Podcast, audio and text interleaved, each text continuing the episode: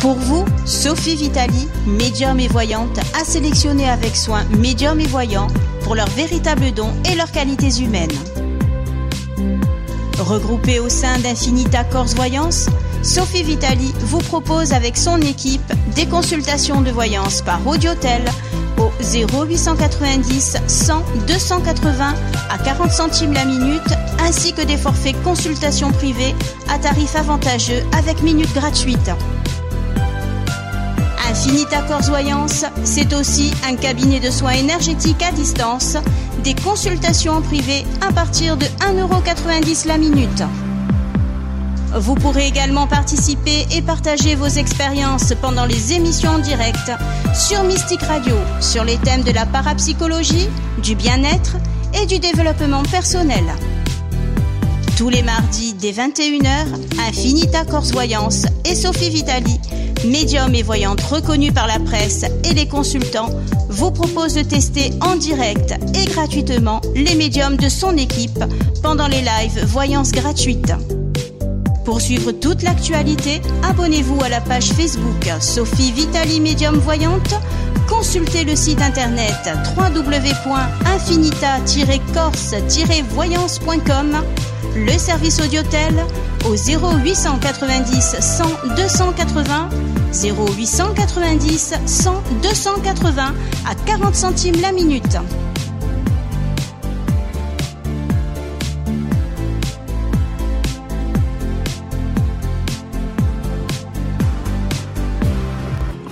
Mystique Radio, musique et spiritualité en continu 24 heures sur 24, 7 jours sur 7.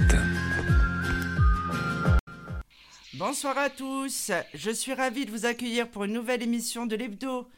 Ce soir, nous parlerons cinéma et musique avec nos invités qui sont Maurice Bastide et Karine Dispensieri. M'accompagne également en tant que chroniqueuse Lily Rose et Émilie. Bonsoir tout le monde. Bonsoir, bonsoir. Bonsoir. Bonsoir. Bonsoir. Alors, sans perdre de temps, Lily Rose, Lily- on y va.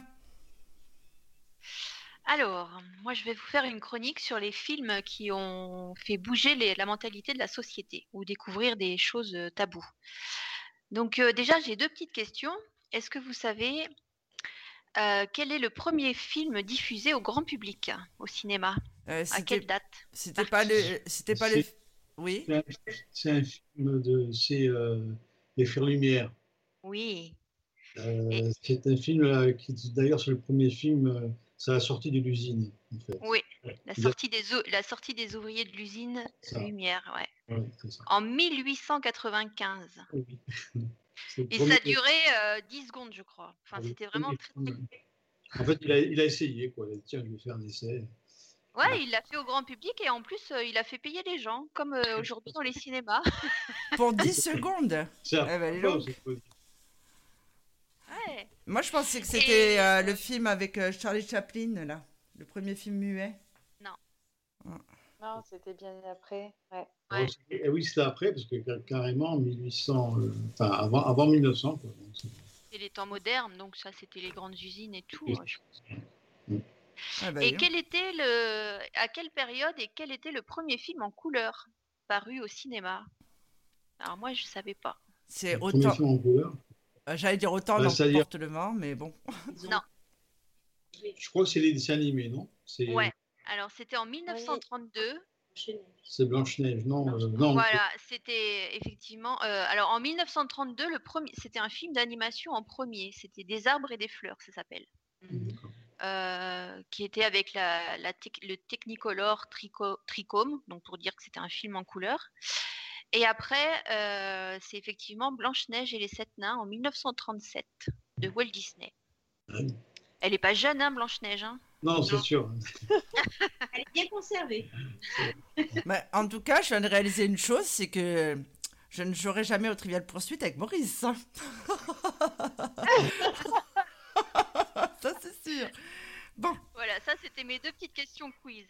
Alors après, euh, en 1999, euh, il y a un film des frères Dardenne qui ont révolutionné la mise en scène avec leur film Rosetta. Alors personnellement, je l'ai pas vu, mais apparemment, pourquoi ils ont révolutionné la mise en scène? Parce qu'ils ont posé leur caméra sur l'épaule et qui bougent comme dans un documentaire. Leur manière de filmer au plus près d'Emily Duquesne, l'actrice de ce film, et leur sens du détail important, ils donnent un coup de fouet au cinéma et font, font bannir la mise en scène plan-plan. Et ça aura vraiment un impact voilà, sur le cinéma et sur la, la technique cinématographique. Ensuite, en 1979, c'est l'Apocalypse Now qui révolutionne à son tour le film de guerre. Vous l'avez vu ou pas? Oui, c'est Stanley Kubrick qui l'a réalisé. Rosetta, je j'ai pas vu, mais Apocalypse Now, oui. En 19. Et, euh, c'est la première fois qu'un film de guerre euh, parle des, des ravages mentaux irréversibles et pas seulement physiques provoqués par les combats. Et ça va, c'est un film qui bah, désormais euh, amènera la psychologie dans les films de guerre. Donc ça, c'était. Ah oui, il y, a des choses comme ça qui ont changé un peu. Ouais. Il y a aussi le, dans, un, dans un autre registre euh, euh, l'Odyssée de l'espace de, Stanley Kubrick, qui a. C'était la première fois on voyait un peu les vaisseaux. Enfin, ils, ont, ils avaient filmé pour qu'on voit les, les, vaisseaux, les vaisseaux dans l'espace. Et donc, euh, c'était, je sais pas, dans les années 60, euh, enfin, fin 60 ou un truc comme ça, début 70. Et euh, là aussi, c'est la première fois qu'on voyait à, l'image les, ce qu'on allait voir plus tard avec Star Wars. Ouais. Lui, oui. Kubrick, il a fait, il a fait bien avant. C'est clair. Alors, on a découlé Il faut sauver le soldat Ryan en 1998. Euh, forcément, on n'oublie pas, enfin, on a tous été choqués, je pense, par la scène du débarquement en Normandie. Où on voit les soldats qui tombent avant même d'arriver, euh, voilà, et, le, et la mer qui devient rouge. Mmh. Euh, voilà. Donc, très très long ce film. Je crois qu'il dure trois heures. Ben, il y a deux. Je crois qu'il y a deux versions, la version courte et la version longue, non? Ou je confonds avec. Je crois qu'il dure presque trois heures et que je me souviens que tout le monde disait bah, il faut ramener son repas parce que c'est très long pendant la séance. Mmh. Moi, j'ai pas, j'ai pas été emballée par ce film parce que j'ai trouvé ça très américain, très héroïque. L'américain, c'était un peu le cliché pour moi de, ben, de la réussite américaine. j'ai trouvé ça dommage. Oui, ah bah, ils, aiment, bon, ils aiment bien aussi. Non, mais ce film, c'était flagrant quand même. Hein. Moi, j'ai trouvé ça flagrant. Ouais. Ouais, là, vraiment. Oui, voilà, c'était tout pour eux, c'était les grands sauveurs. Enfin, j'ai trouvé ça, je trouvais ça dommage. Sinon, le film en lui-même, oui, euh, était intéressant, mais. Euh, ouais, la, la... Ouais. la, technique, je pense qu'elle est vraiment. Euh, hmm. en même temps, tu étais dans le titre. Pardon Lily Rose, mais bah, c'était vraiment les Américains qui viennent sauver, quoi. Il faut sauver voilà. Donc, oui, euh. c'était vraiment. Oui. Bon, après, ceci dit, euh, bon, on l'a regardé, hein, mais euh, j'avais trouvé ça décevant. J'avais vu au cinéma. J'avais dit, ah, bah dis donc. Par rapport à d'autres films, comme on mmh. disait, là, Apocalypse Now ou Good Morning Vietnam, tous ces films un petit peu. Et encore que même celui-là, mmh. c'était aussi tourné vers les Américains quand même. Mais enfin, ceci dit. Oui. Alors, on t'écoute, Lily Rose. Euh, alors, toujours dans le film de guerre, euh, moi, il y en a un qui m'avait beaucoup marqué. J'étais à l'école, encore, donc c'était avant-hier. C'est la liste de Schindler. Ah, j'adore. Oh là là. Oh là en 1993. Je pense qu'on a tous pleuré. Oh. Avec euh, Liam Neeson. de la compassion ouais. J'adore cette... ouais. j'adore cet acteur et mon fils, il s'appelle Liam. Je l'ai appelé Liam pour cet acteur. Ouais pour Liam Gallagher aussi. Donc comme ça, j'ai fait un doublé. Mais euh, c'est vrai que ouais, c'est, euh, j'ai adoré ce film, vraiment. Bah, oui, parce que enfin, il a quand même sauvé 1200 juifs. Il les a achetés pour les sauver. Et, euh, et la, la, scène finale est quand même belle où bah, tous les juifs enlèvent leur couronne pour les faire fondre pour que lui, bah, qui est ruiné, se... puisse s'en sortir. quoi.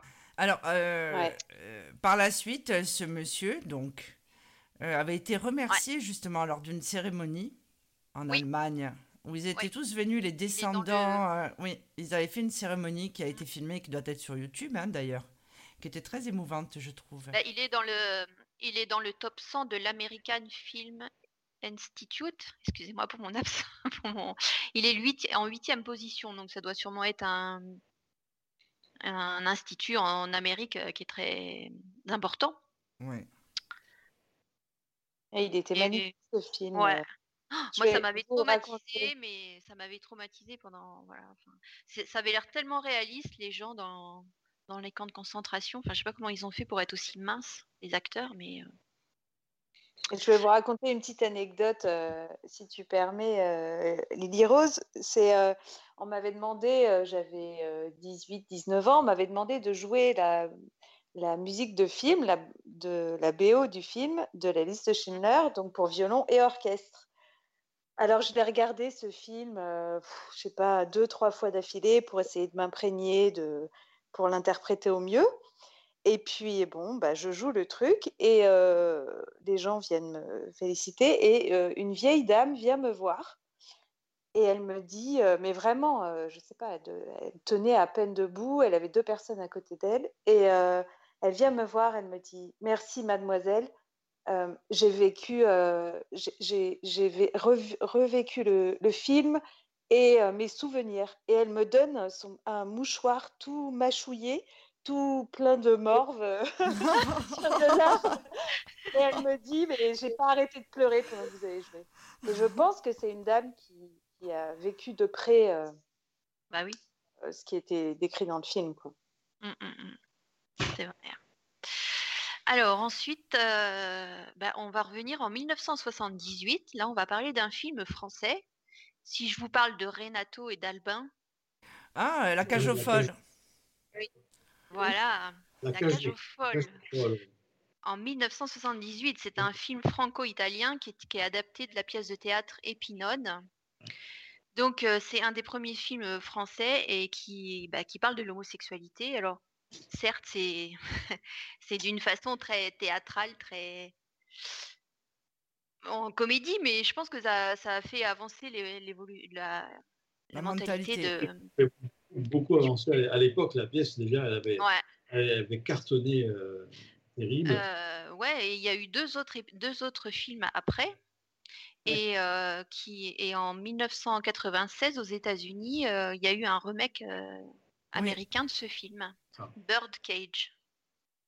Ah, j'ai jamais vu. Ouais. moi, je, crois, je me semble que j'ai vu ce film, le, le, remake. Bon, qui est, les remakes en général sont pas ils sont pas aussi bien, hein, ouais. Ah je sais pas, je l'ai pas, je l'ai pas vu, donc je vais pas juger, mais. Euh, mais bon, ça, c'est vrai que Renato et Albin, on a tous été marqués par ce film. Je ne sais pas si le public aurait le même accueil avec euh, la mentalité de la société actuelle euh, très puritaine. Là.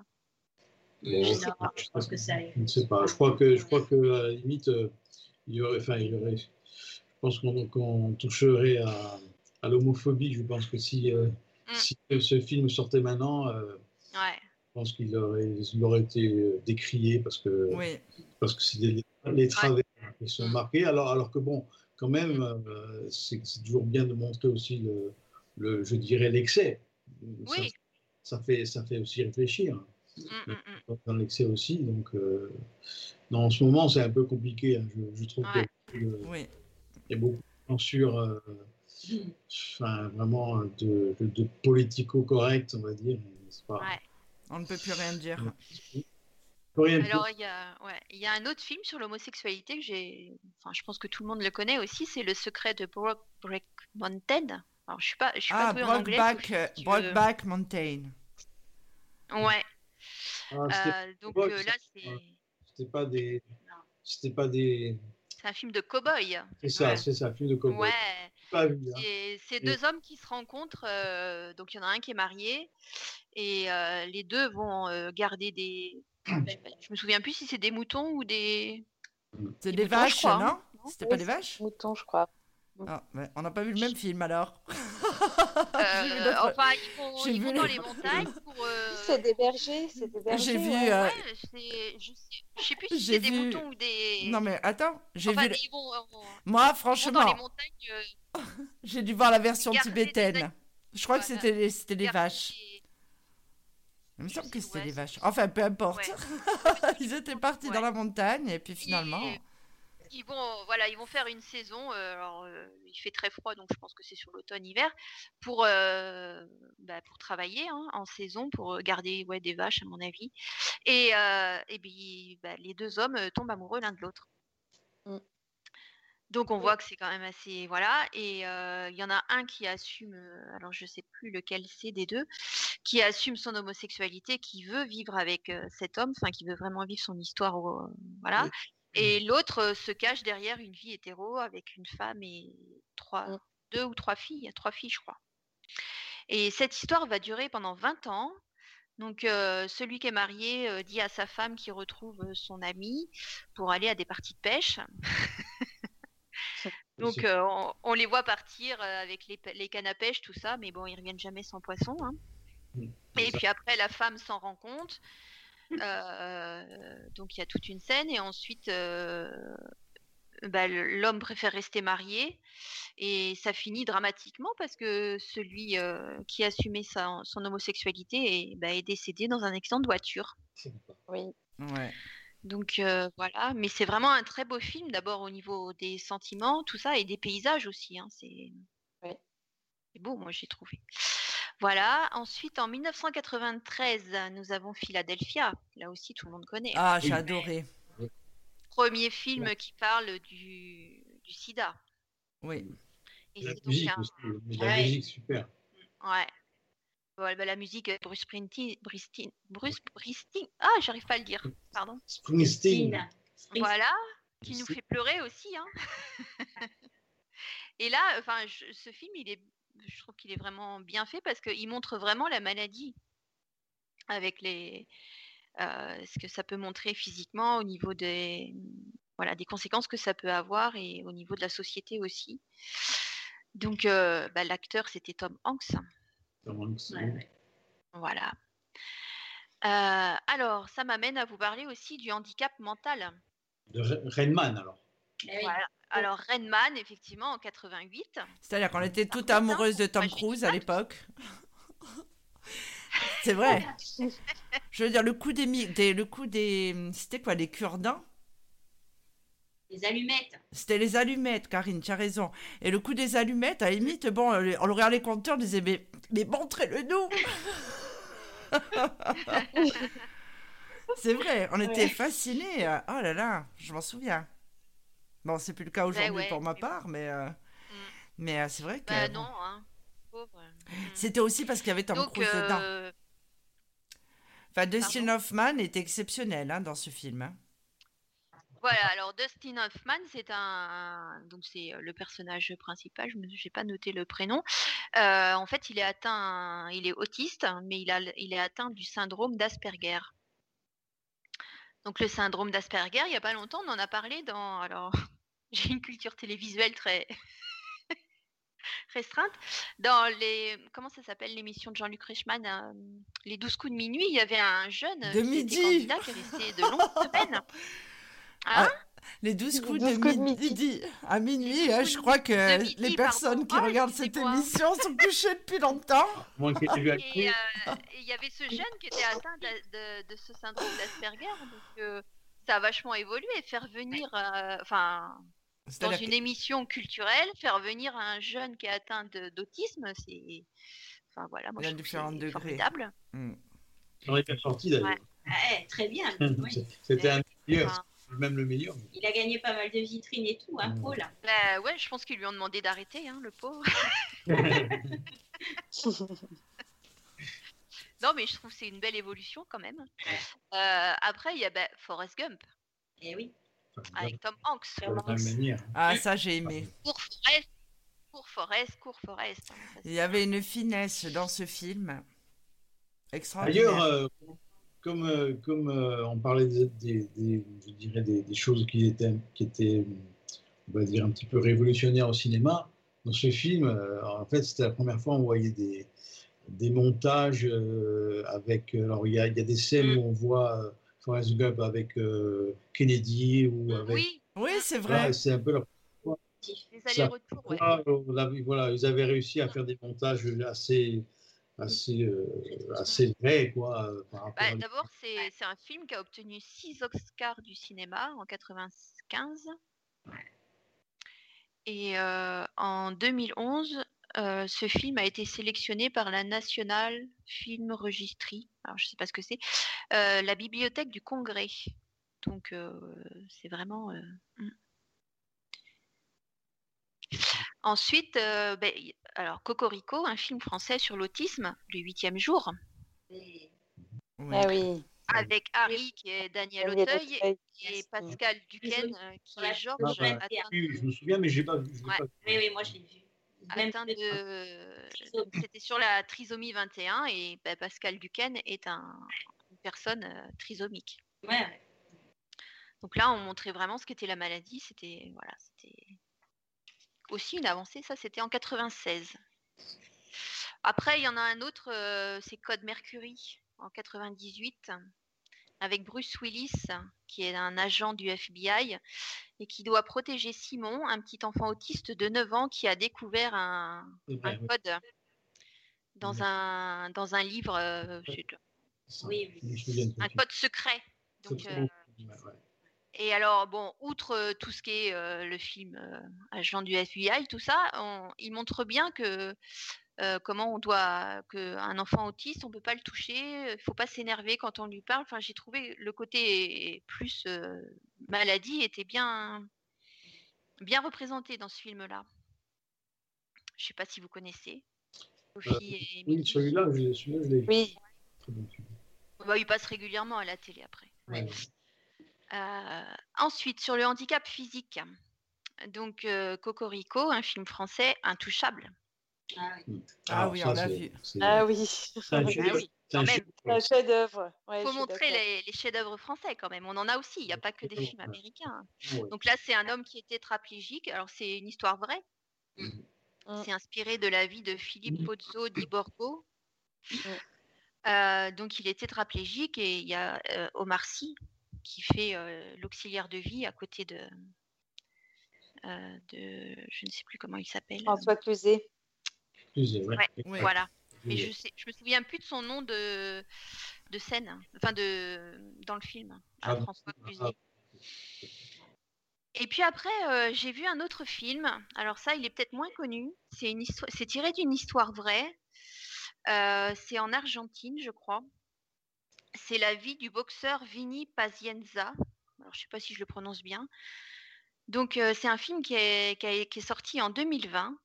Donc c'est à la fin des années 80. Donc ce boxeur est au sommet de son art. Euh, il a vraiment une, car- une carrière euh, prometteuse et euh, bah, malheureusement, un soir, il a un accident de voiture et il se retrouve paralysé. Et donc les, médecins lui disent non, vous pourrez plus jamais reboxer parce que alors apparemment c'était un problème au niveau de la colonne vertébrale, mais au niveau des cervicales, tout était cassé, enfin cassé ou prêt à.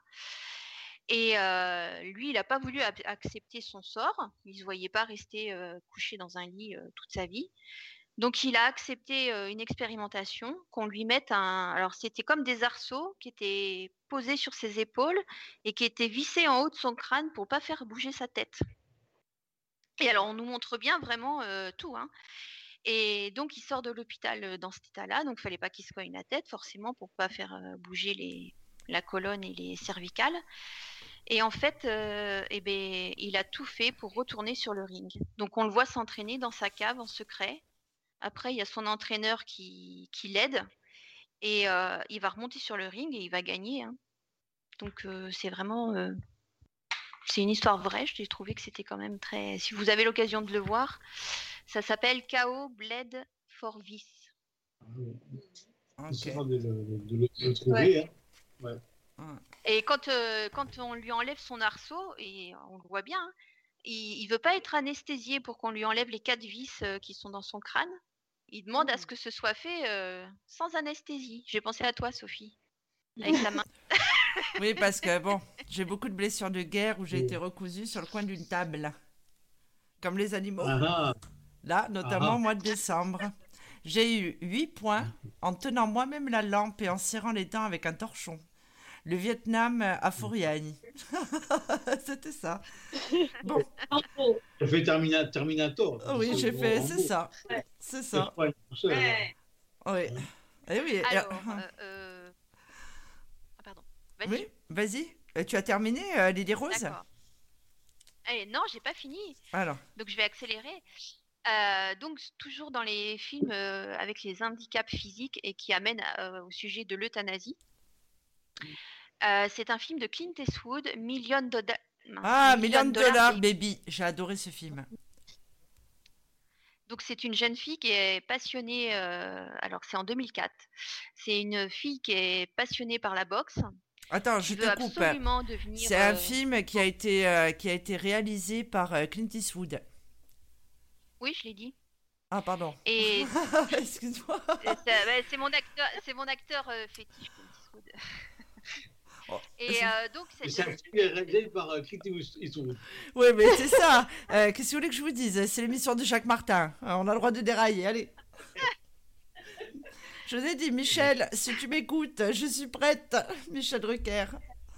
Bon, vas-y, continue. euh, cette jeune fille, elle veut absolument euh, faire dans la boxe euh, féminine. Donc, elle arrive à convaincre Frankie, donc Clint Eastwood, qui est un entraîneur euh, voilà, dans, une, dans une petite salle de boxe régionale. Elle arrive à le convaincre, lui et son ami, à, le, à, la former et à, l'entraîner pour ça. Donc, elle, elle démissionne de son job de serveuse et elle se met à fond à la boxe. Elle, euh, elle entame sa carrière. Donc, euh, elle met les gens, en- enfin, c'est part... comment on appelle ça, Euh, ses adversaires KO euh, souvent. Et puis, ben, malheureusement, à un moment, ben, il y a un accident.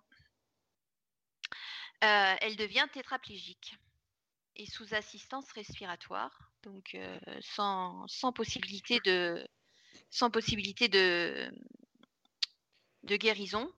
Donc là, elle supplie bah, Frankie, dit Clint Eastwood, de l'euthanasier. Alors au début, il refuse. Donc on voit à la fin, euh, il y a une scène où euh, elle se mord la langue pour euh, bah, se créer une hémorragie parce qu'il y avait que la tête qui bougeait en fait, enfin qu'elle pouvait remuer. Et elle est sauvée et à la fin, bah, on imagine que c'est Frankie qui l'a euthanasié parce que il ferme la porte, il s'en va et voilà. Donc euh, bah, l'euthanasie, c'est aussi un sujet tabou quand même hein, dans la société. Donc euh, voilà. Enfin, en France, en tout cas, parce que sinon. Euh, bah, Ouais. Là-bas aussi, c'était pas autorisé euh, aux États-Unis.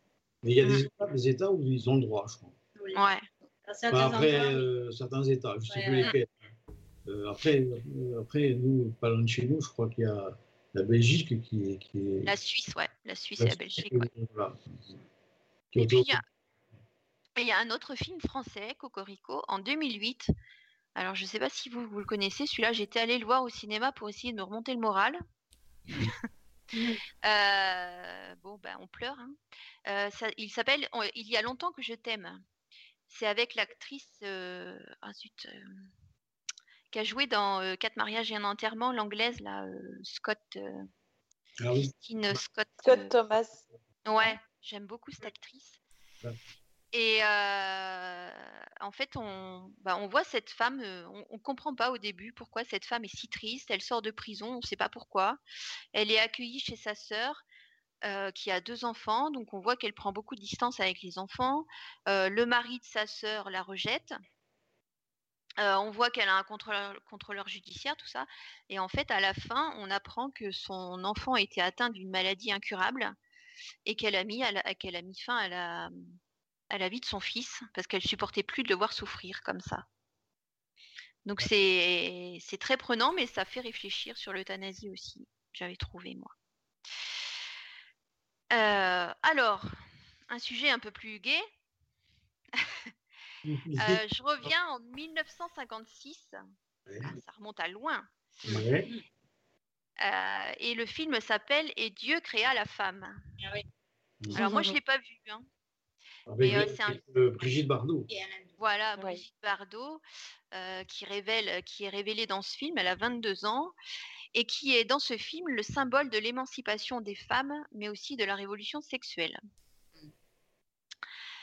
Euh, cette évolution des mœurs est grande question sur le sens de la vie. Donc forcément, ça m'a amené sur les sujets tabous du couple. Donc il y a un premier film qui traite de la maladie dans le couple. Alors tout le monde l'a connu en 1970, on l'a tous vu au moins une fois, c'est Love Story. Oui. Mm. Oliver et Jennifer, leur amour déjà qui est compliqué par rapport à la différence de classe sociale, et s'ajoute le cancer de, de Jennifer. Voilà. Après, il y a un film aussi qui m'a beaucoup marqué, je sais que Sophie, elle l'aime bien aussi, sur le divorce. C'est en 1979, Kramer contre Kramer. Oui. C'est la première fois qu'on montre, euh, je pense, euh, enfin, ou qu'on commence à aborder le sujet de la souffrance de l'homme dans la séparation et d'éduquer son enfant tout seul. Donc euh, voilà. Ensuite, euh, alors il y a un autre film, Jamais sans ma fille. Je pense que vous Oui. l'avez euh, en Oui. 1990, qui est tiré d'un livre. hein. Ouais, c'est issu d'un. Oui. Oui. Ouais, c'est une livre. américaine qui est mariée à un médecin iranien. Ils ont une fille ensemble et euh, lui propose de partir en vacances à Téhéran, sauf que dans son idée, c'était au moment de la révolution euh, islamique et son mari se laisse entraîner par, euh, par cette révolution islamique et il ne veut pas retourner en- aux États-Unis. Et malheureusement, la loi là-bas à, à Téhéran, c'est la femme ne peut pas sortir du pays sans l'accord de son mari. Donc on voit tout son parcours pour s'en aller en, en cachette, avec tous les risques que ça comporte. Euh, un autre sujet sur le couple, euh, c'est la violence conjugale. Avec, euh, je ne sais pas si vous connaissez, Mes nuits, avec mes ennemis. C'est avec Julia Roberts en 1991. Euh, J'avais vu un film, je ne sais pas si c'est celui-là, où elle, est, dans une maison seule. Bah, en fait, elle, euh, pour, euh, pour simuler, sim- elle simule sa mort en fait. Donc euh, c'est une femme qui a la phobie de l'eau et son mari l'emmène toujours en bateau. ça, Donc en cachette, elle apprend à nager et elle ouvre des, un compte à son nom de jeune fille. Enfin voilà, elle prépare tout. Et un jour, ils s'en vont avec un ami tous les trois sur le bateau. Donc elle avait, elle avait comment, cassé les ampoules de la rue devant leur maison et elle a, elle a simulé une noyade. En fait, elle est revenue à la nage. Elle a pris ses affaires et elle est partie. Donc après, il y a tout le côté euh, américain. hein Ouais, ouais, ouais. de poursuite, machin. Mais euh, ça montre bien euh, voilà, les problèmes de, de violence et de bah, fuir ces gens-là. C'est très compliqué. Et puis alors après, là, il y en a un autre qui parle des problèmes matériels dans le couple. Proposition indécente en 1993. Si, oui. Avec Demi-Moore. Et Robert Redford, en même temps, ils n'ont pas choisi n'importe qui pour le tentateur. C'est vrai. vrai. Elle avait du mal à refuser, là. Et là, je pense qu'on s'est tous posé la question. Est-ce que j'irai euh, coucher avec un homme pour un million de dollars? Et tous les hommes ont dû se poser la question, est-ce que je laisserai ma femme partir pour un million de dollars? Alors, moi, je pense Voilà. que 80% dit oui, oui, oui, vas-y, vas-y. Bah oui. Ah, je sais pas quand même, parce que les hommes sont très... euh, sont- Je sais pas. Les hommes sont... Pour un million, je ne sais pas si je pourrais vivre avec ça. quand même. Ah bon? On restera pauvre. Non, mais c'est vrai que ça a été un film polémique quand même. hein. Ouais, c'est vrai. Apparemment, euh, ça, ça a créé beaucoup de divorces après ce film. Ah oui, oui.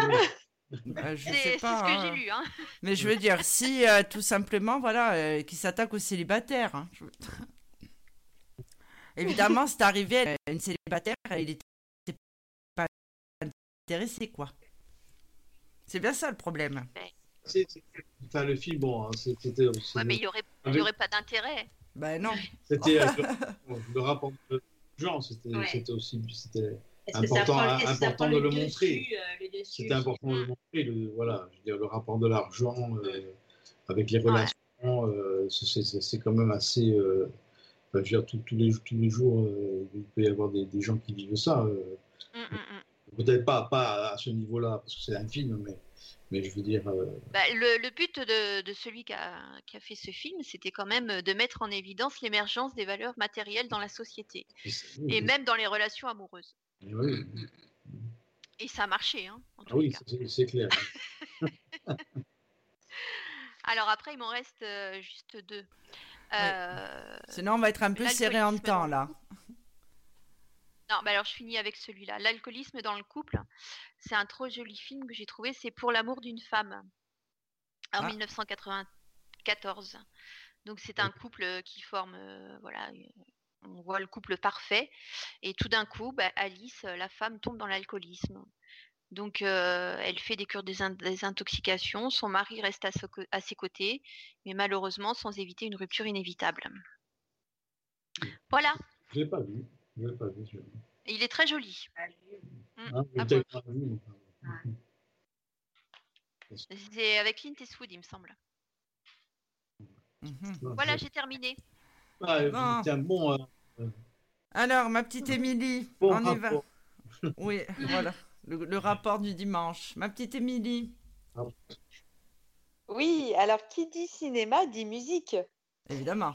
Et évidemment, on, rattache toujours une musique à une situation de vie ou à un sentiment, une personne, un état d'esprit. Quand on est dans la joie, dans la tristesse, on a tous euh, dans les mariages et à l'ouverture de bal. Enfin voilà. Et en fait, je me suis demandé en préparant ma chronique quand est-ce que la musique est apparue dans les films? On parlait tout à l'heure de 1895, euh, mais en fait, euh, la première musique euh, impliquée dans les films donc muets à l'époque, hein, c'était en 1908 et c'est le compositeur Camille Saint-Saëns que peut-être vous connaissez. Il a écrit les œuvres connues pour orchestre, c'est le Carnaval des animaux ou la danse macabre. C'est ouais, c'est assez connu. Mais maintenant, on l'apprend même aux mes gamins de, de 3 ans. Là, ils l'apprennent à l'école de Carnaval des animaux. Et, euh, et en fait, donc euh, j'ai vu ça. C'était une création euh, originale pour un film qui s'appelait L'assassinat du duc de Guise, que je n'ai pas vu. et en direct à l'image, parce qu'avant, il y avait le pianiste qui jouait. Exactement, voilà. À l'époque du cinéma muet, c'est exactement ce qui se passait. il, s'était joué en live, soit par un pianiste, soit par un orchestre. Et le plus souvent, c'était des compositions pas très originales euh, ou même de l'improvisation. Euh, Ouais, parce que en fait, euh, à l'époque des films muets, donc on est entre 1895 et 1930, euh, la musique servait juste à couvrir euh, le ronronnement du moteur de l'appareil de projection, parce que ça faisait un tel boucan que, c'est ça, que du coup ils ont trouvé cette astuce pour que les gens n'entendent plus la bande qui tourne.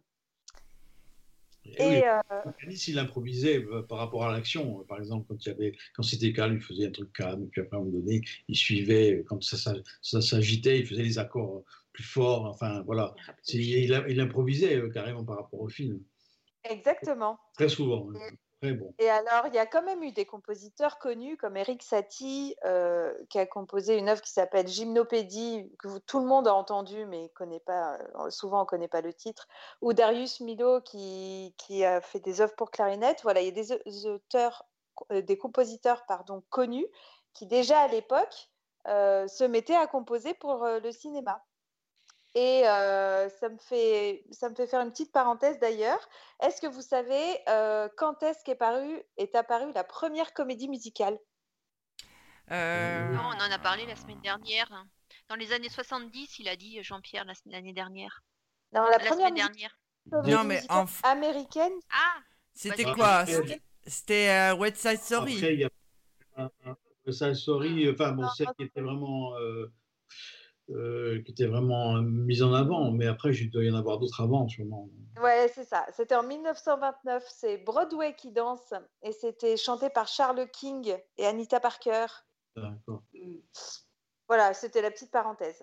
Et en fait, dans l'évolution de, de, la musique euh, au cinéma, il y a eu plusieurs périodes. Donc, cette première période avec les films muets.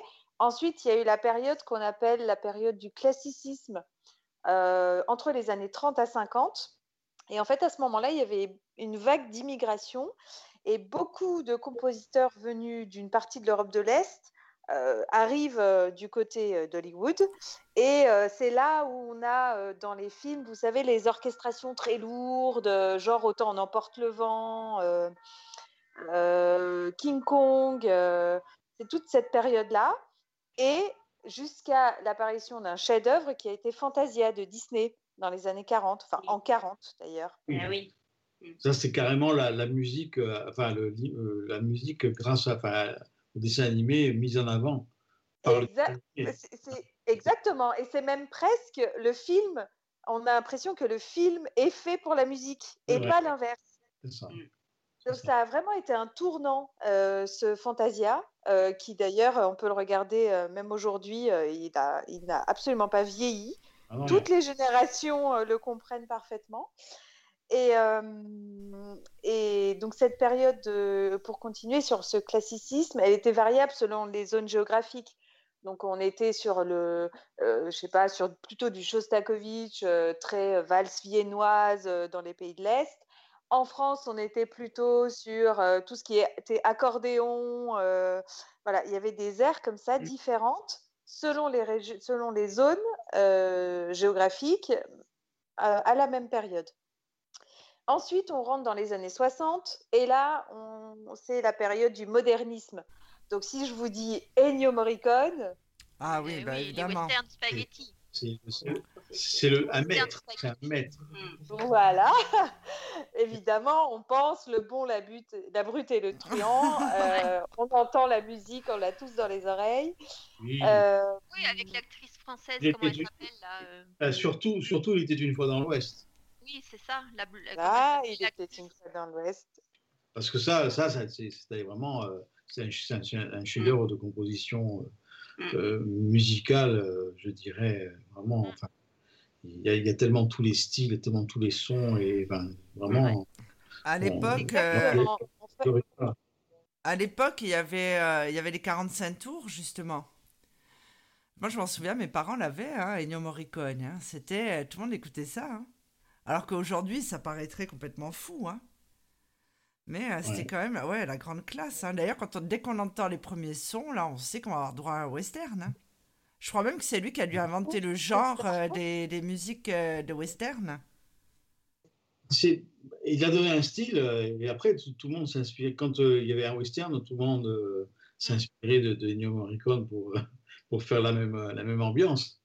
Euh, parce que c'était tout à fait ça, quoi. C'était, c'était vraiment, Ouais. c'était sculpté avec, avec des sons euh, vraiment différents, quoi.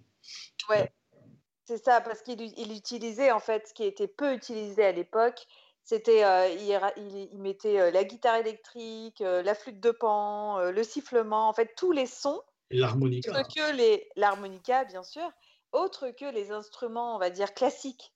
Ah oui, oui. Et, et c'est c'est vraiment lui qui a redéfini ouais, la musique du western et qui a, et ben, qui a créé un tournant dans euh, euh, l'application de la musique dans le cinéma. Ah oui, c'est, clair. Bon. Il faut évidemment, comme vous l'aviez dit tout à l'heure, euh, Maurice, parler de 2001, l'Odyssée de l'espace. oui. Alors ça, pareil, ça a été vraiment, euh, ça a marqué le modernisme dans la musique, euh, dans le cinéma. Est-ce que, et- mais personne ne connaît euh, le, le compositeur. Tout le monde connaît Stanley Kubrick, mais alors juste pour notre culture générale, le compositeur c'est Douglas Trumbull. Ah, euh, qui, qui a, qui a composé cette musique et je crois bien que c'était sa seule euh, musique connue en chantant. D'accord. Après, on passe euh, dans les années euh, 80-90. Bon, là, je ne vais pas vous faire la liste de- des compositeurs connus, mais il fallait que j'en mette deux en avant. Ah. Euh, et donc, j'ai pensé à Hans Zimmer. Oui. Est-ce que ça vous parle? Est-ce que vous Oui. arrivez à dire quel, euh, quel film il a Euh, Hans Zimmer, euh, ça me, ça me- oui, ça me parle. Je, je vois tout à fait le nom. D'ailleurs, j'avais vu un truc dans son studio d'enregistrement qui est, bon, qui est, qui est superbe. Et, et alors, qu'est-ce qu'il a fait? Ouais, je- Gladiator, par exemple, si ça ouais, vous parle ah, D'accord, d'accord. Enfin, ça me vient. Et, et un des plus connus, c'est Pirates des Caraïbes. D'accord. Mm. Ah, Voilà, donc Hans Zimmer euh, a composé euh, plein d'œuvres, hein, mais je, je, je, je vais Ouais, ouais, il en a fait plein. ouais. Et un autre aussi qui, euh, sur le territoire français, a marqué les esprits de tout le monde, c'est Vladimir Kosma. Eh, La boum. Oui. Ouais, avec la boum, exactement. oui. bah oui, il est mort, son papa, à Vic. hein. Il oui. y a pas longtemps. Eh Eh oui. Oui. Et oui, il n'y a pas longtemps. Ouais, il y a 15 jours, 3 semaines. Enfin, Ah. je- en décembre, je sais plus. Et euh, pour euh, rentrer dans la dernière euh, et cinquième partie de l'évolution de la musique au cinéma, c'est tout ce qui s'est passé depuis les années 2000. Et là, bon, bah, je ne sais pas si c'est un manque d'inspiration ou, ou, tout simplement une, une ère, mais c'est la mode du recyclage. Alors, je... en fait, dans les films actuels avec une prédominance du style euh, hollywoodien, on utilise des, musiques préexistantes. Par exemple, euh, les frères Cohen, eux, dans leur film The Barber, ils utilisent du Beethoven. Euh, Beethoven, voilà, c'est très. Ou alors, on abandonne vraiment les formes complexes. Alors, les formes complexes, c'est toute la partie euh, que je vous disais avant dans le classicisme avec Autant on emporte le vent, tout ça, on fait vraiment euh, de la musique minimaliste. Et si je vous dis Yann Tiersen Oui, tout à fait. Oui. Qui a composé euh, la musique de oh, film d'Amélie Poulain, par exemple, on se rend compte tout de suite de ce côté minimaliste où on fait vraiment un appauvrissement du matériel sonore euh, vraiment, on utilise le moins d'instruments possible, le moins de sons possible euh, pour pouvoir faire une, une mélodie euh, qu'on reconnaîtrait tout de suite. Et je suis obligée de parler d'une musique qui nous a tous transcendés. C'est le film Requiem for a Dream. Oh, j'ai adoré. Enfin, il était dur ce film, hein. mais la musique, franchement. Je savais que ça allait réagir. Ah oui, je l'ai vu, hein. mon Dieu, c'est une horreur. Mais, euh, mais la musique, euh, oui, euh, c'est exceptionnel. Je vais essayer de la trouver. Voilà, bah pour... Maurice et Karine, vous vous souvenez de Requiem for a Dream? Ça, me, ça me dit rien, moi, je sais pas. Alors attendez. Bah, Requiem for a Dream, c'était l'histoire, ça se passe en Angleterre, je crois. Non, aux États-Unis, parce qu'il y a eu Transpotting aussi. Euh, alors. La musique, si, si, je l'entends, peut-être que je m'en souviens, mais le nom me dit rien. Le nom du film, ça ne parle pas. Et, euh, et, en fait, il était très dur parce qu'on voit les ravages de la drogue et que euh, voilà, c'est quelque chose quand même qui est, qui est quand même pénible, je dirais. Enfin, pénible, c'est un bien grand mot. Mm. Je vais vous le faire écouter, comme ça vous allez de suite comprendre.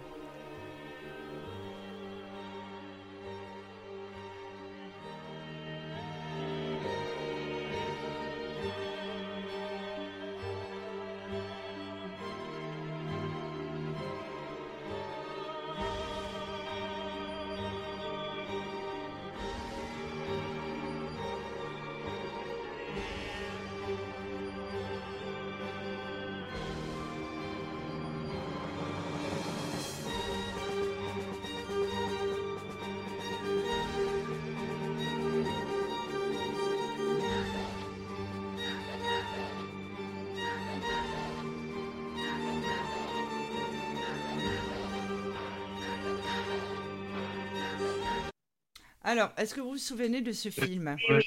Oui, oui, je me souviens du texte. Alors, le film, non, mais la musique. Le film. Et, ça, et en fait, ça. Oui. Ça, ça, explique très bien euh, ce, on dit ce recyclage et, ce minimalisme. En fait, il utilise trois notes pour en faire toute une musique. C'est incroyable. C'est juste, euh, c'est juste improbable. Et juste pour notre culture générale, c'est Clint Mansell euh, qui a écrit, euh, qui a composé la musique avec euh, le quatuor qui est très connu, c'est le quatuor Chronos. D'accord. Voilà.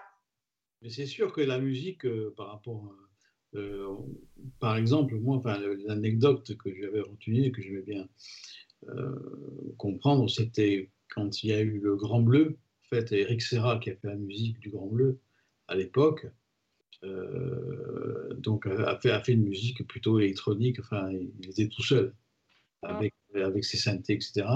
Et quand ça a été vendu dans le monde entier, les Américains n'en voulaient pas de sa musique parce que pour eux, il fallait faire l'orchestration comme d'habitude, enfin avec le grand orchestre et tout. Et, euh, et donc Luc Besson euh, a, refusé carrément. Et donc du coup, ils ont été obligés de prendre la, la musique d'Eric Serra ils ont bien fait d'ailleurs. Oui, euh, il était très bien ce musique. Hein. Il y avait aussi, d'ailleurs, il avait fait aussi la musique du film euh, Le Cinquième élément. Oui, et Subway. Subway aussi. Eh oui. Et il travaille à Subway, le film Sub- Subway avec euh, Christopher Lambert. Ah oui, Christophe, Lamb- Christophe Lambert. Oui, Christophe Lambert. ouais, qui était exceptionnel euh, dans ce film d'ailleurs. Voilà. Et dans la musique, il y a Eric Serra. Donc, euh, bon, C'est une collaboration avec Luc Besson. il y a toujours avec Luc Besson. Luc Besson. Ouais. C'est- collabore. D'ailleurs, il avait obtenu un, un César pour sa, sa Ouais. musique de- du Grand Bleu. Et- Oui, oui, oui. Ah oui, oui, tout à fait, tout à fait. Bah oui, parce que c'était, c'est un peu indissociable du film finalement. Ah oui, bah, c'est sûr donc, que sans la euh, musique, euh, quand il plonge, ça aurait été long. Voilà, oui. c'est- Je veux dire, la musique sert à ça. Dé- Déjà qu'on déjà- qu'on retenait notre souffle comme lui. euh, Oui. Non, mais je veux dire, euh, ça n'aurait pas eu la même saveur, je veux dire. ça aurait été très long. Euh, les musiques de films, de toute façon, euh, que ce soit pour les films d'horreur, les films à suspense, euh, vous enlevez la musique déjà et ça enlève quand même quelque chose. hein. oui. Bon, Après, il y a des films. Après, il y a des films qui sont, euh, si, on, si on parle bon, du film de Ghost, par exemple, euh, où il y, a, là, il, y a la mu- il y a une musique qui est reconnaissable, bon, qui, qui, qui revient tout le temps, ou comme euh, aussi la musique euh, de Pretty Woman. Bon, c'est ce sont des, c'est, c'est des films qui sont avec la musique qui existe déjà. La musique a, a été, a été mise pour ce film, mais, mais donc, euh, quelquefois, ça devient indissociable du film. On s'en souvient grâce au film et, et vice-versa. En fait. Exactement. Comme les dents de la mer. Ouais, on va Oui. c'est les deux notes qui tuent. Ouais, voilà, on s- ouais, c'est vrai. Avec- Euh, Michael Field. Avec- Tubular La bande de- Bells. Ouais. C'est la bande terrible, ça. Mm. Ah ouais, L'exorciste est génial. Mm. Et oui. C'est tu alors le l'exorciste la musique c'est tub- Tubular Bells. Oui, c'est ça, Tubular Bells. Il était magnifique Et cet fait, album. ce- Je l'ai. Ouais. bah, lui il a fait il a fait un album qu'avec ce thème-là, ça dure 40 minutes je crois. Et en fait il, il fait que, que ce thème-là et il Ouais. fait plein de trucs autour. Enfin, Ah oui, c'est pas, c'est pas banal, hein. c'est pas banal. c'est pas- Quand même. C'est pas un film banal non plus. Non. Non, c'est sûr, un grand traumatisme euh, dans ma vie, quand même. Ouais. Ma petite Émilie. Oui, c'est tout bon pour moi.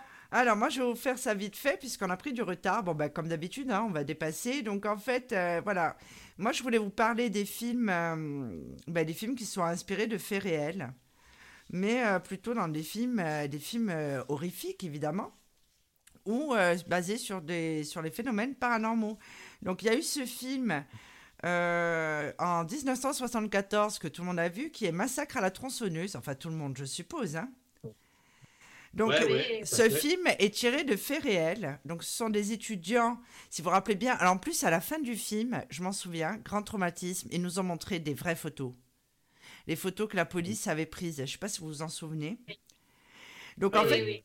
l'histoire, c'était des étudiants qui traversent le Texas à bord d'un minibus. Ils tombent en panne d'essence et sont confrontés à un tueur psychopathe euh, qui porte un oui. masque fait de peau humaine. Euh, donc en fait, il s'appelle, on l'a surnommé comme ça, Litterface. Euh, cette histoire, donc, c'est aussi que, enfin, la presse l'avait nommé comme ça, hein, puisque c'était pas massacre à la tronçonneuse quand ça a commencé. Euh, le boucher de Plainfield, qui est Ed Gein. Donc en fait, c'est l'histoire de Litterface, c'est le personnage du film. Alors ce dernier déterrait les corps et les démembrait pour fabriquer des objets dans les années 40 et 50. Euh, ce monsieur, il n'a jamais, il n'a été reconnu coupable que d'un seul meurtre, mais soupçonné de nombreux autres. Alors c'est l'histoire de, de ce tueur, de ce tueur en série, a inspiré Psychose et Le silence des agneaux. Ensuite, il y a eu ce film que j'ai vu aussi, c'est La colline à des yeux, qui a été, euh, il y a eu un, un remake, euh, Ouais. je crois, dans les années 90. Euh, alors, La colline à des yeux, c'est un film de 1977. Donc, en fait, ils estiment que ce film, qui était un des précurseurs, est un des films les plus effrayants de l'histoire du cinéma. Donc, c'est un long métrage de Wes Craven. euh, qui par la suite, donc en 85, euh, ben, c'est lui-même qui a sorti les remakes en 2006 et en 2007. Alors en fait, le film, l'histoire est, euh, est très simple, enfin si on veut. Ça suit le, euh, le film suit le destin, le destin tragique de la famille Carter. Pendant un road trip, ils s'égarent dans le désert du Nouveau-Mexique et visitent une mine de fer abandonnée et deviennent la cible d'une famille de cannibales vivant cachés dans les collines. Alors, aussi incroyable que cela puisse paraître, La colline à des yeux est inspirée de faits réels qui sont déroulés en Écosse au XVIe siècle. Alexander Swanabin euh, mangeait les voyageurs égarés sur les routes. Au total, il aura assassiné plus de 1000 personnes avant d'être arrêté puis condamné à mort. Quand Ah même. oui, on s'est fait, on s'est fait un bon gueuleton. là. Ouais, mais Là, je- euh, c'est pas c'est pas une mine de fer, c'est euh, c'est une ancienne base militaire qui a été abandonnée avec des essais radioactifs. C'est pour ça qu'ils sont tout difformes. Euh, oui, dans le. Et le 2, et il dans- y, a, il y a les yeux de la colline 2, c'est encore pire. encore Oui, mais parce que mais c'est Enfin, pour... là, je parle en fait de ce qui a été traité en réel hein, dans le film. hein. Donc ensuite, on a Amityville. Donc tout le monde connaît avec euh, Mr. and Mrs. euh, Warren, Classique, un classique, oui. un classique de 1979. Donc c'est un film de Stuart. Avec des- par, par des faits réels aussi, hein, ça Oui, La Maison du Diable, euh, le film de Stuart Rosenberg. Euh, donc des phénomènes paranormaux, on le sait, il y a une famille, il y a trois enfants, enfin dans la vraie histoire, parce que moi j'ai écrit euh, sur mon blog, euh, j'en- je- j'en ai parlé de Warren. En fait, tout- toute l'histoire, les noms y compris, sont inspirés d'une histoire vraie. Donc c'est au, 100 au 112 Ocean Avenue, Amityville, Long Island. En fait, la vraie histoire, c'est que c'est le fils aîné de la famille de Féo qui a assassiné ses parents et ses quatre frères et sœurs avec un fusil. Ils n'ont jamais compris pourquoi. Apparemment, ce- cet enfant-là n'avait aucun problème psychiatrique. La maison a ensuite été repeinte. Vous voyez? Hop, ils ont tout masqué. Et vendue au Lutz un an après le drame. Ils ne sont restés dans la maison, ce qu'on voit dans le film, que 28 jours. Ensuite, on a eu le film Open Waters, donc En eau profonde. C'est un film qui est sorti en 2003. Le film suit le destin de Suzanne et Daniel, un couple abandonné en pleine mer durant une expédition de plongée. Je ne sais pas si vous l'avez vu.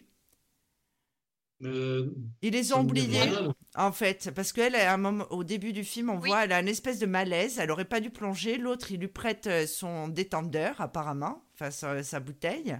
Elle saute quand même. Ouais. Donc, en fait, euh, ce film, euh, il s'agit du- d'une vraie histoire. C'est celle de Tom et Hélène Loner, Lon- pardon, excusez-moi, moi aussi je bégaye.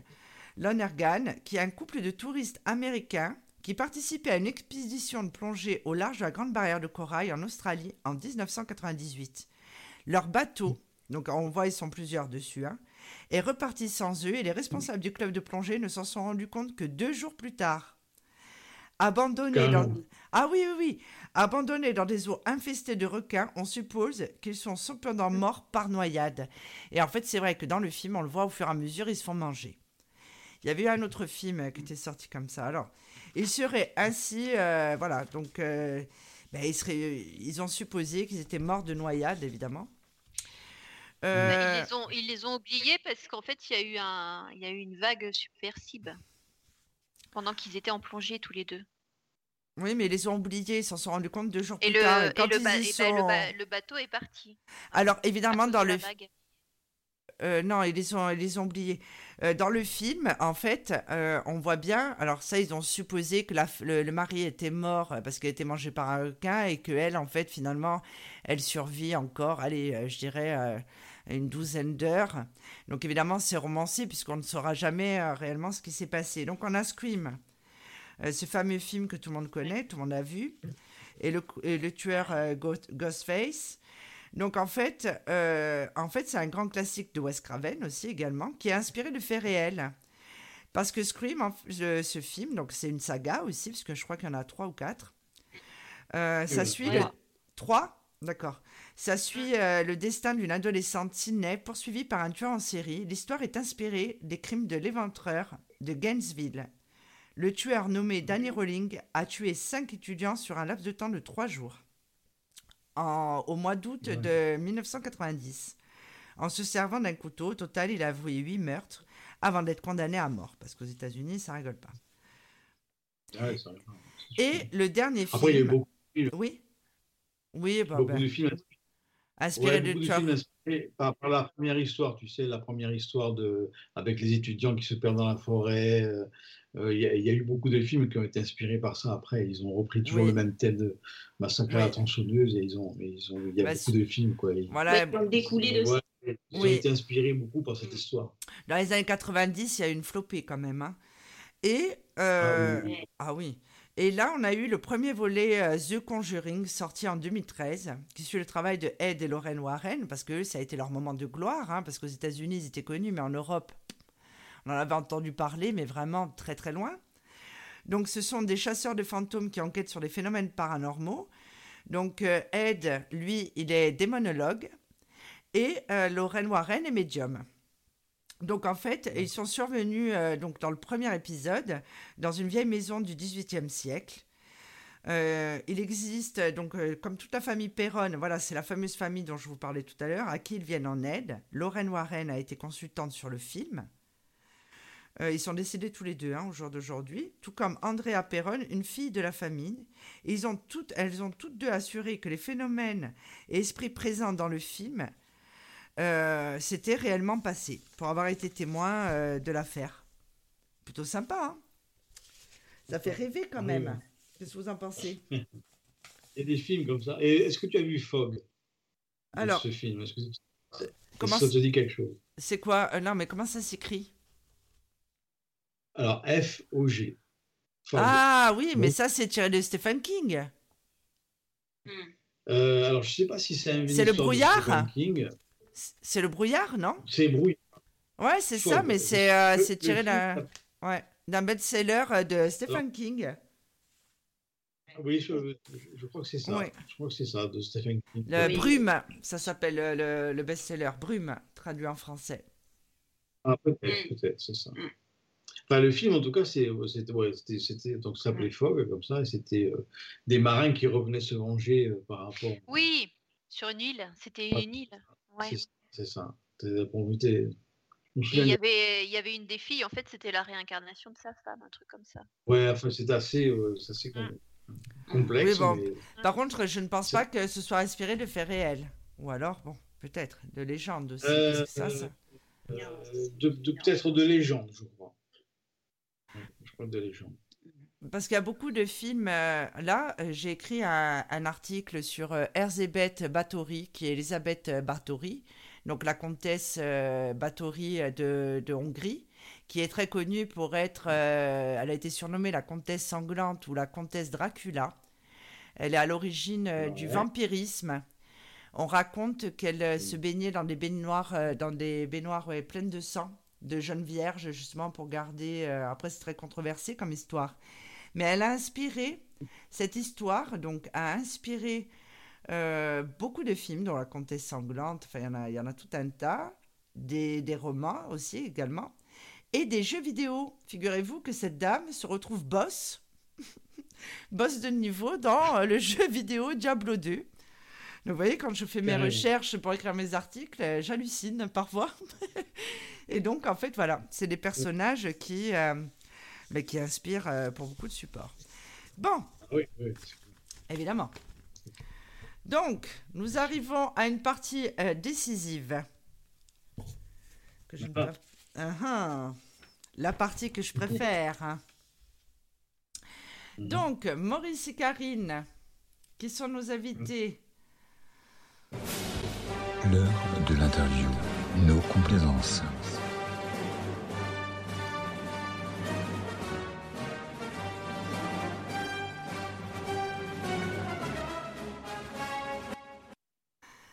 Alors, est-ce que vous êtes prêts pour cette interview non complaisance? C'est moi, Dark Vador.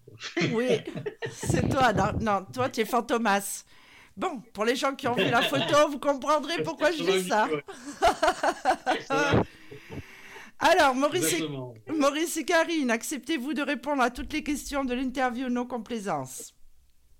Allez, vas-y. Bien sûr. Allez. Maurice, on a pu constater que tu étais plein de talent et surtout polyvalent. Que préfères-tu composer Des chansons ou réaliser des courts-métrages ou des clips? Euh, c'est une bonne question. Euh, ben, bon, d'abord les chansons, parce que c'est quand même mon truc. Voilà, ça vraiment des, voilà, écrire des chansons, c'est ce que j'ai fait depuis l'âge de, de 12 ans jusqu'à mon âge, mon grand âge. Donc c'est plutôt composer des chansons. Si on me demande à choisir, quand même, oui. Alors, Karine, comment est né le duo hip-hop en collaboration avec Maurice? Eh ben, Il est né à la vie comme à la scène, on va dire, hein, tout simplement.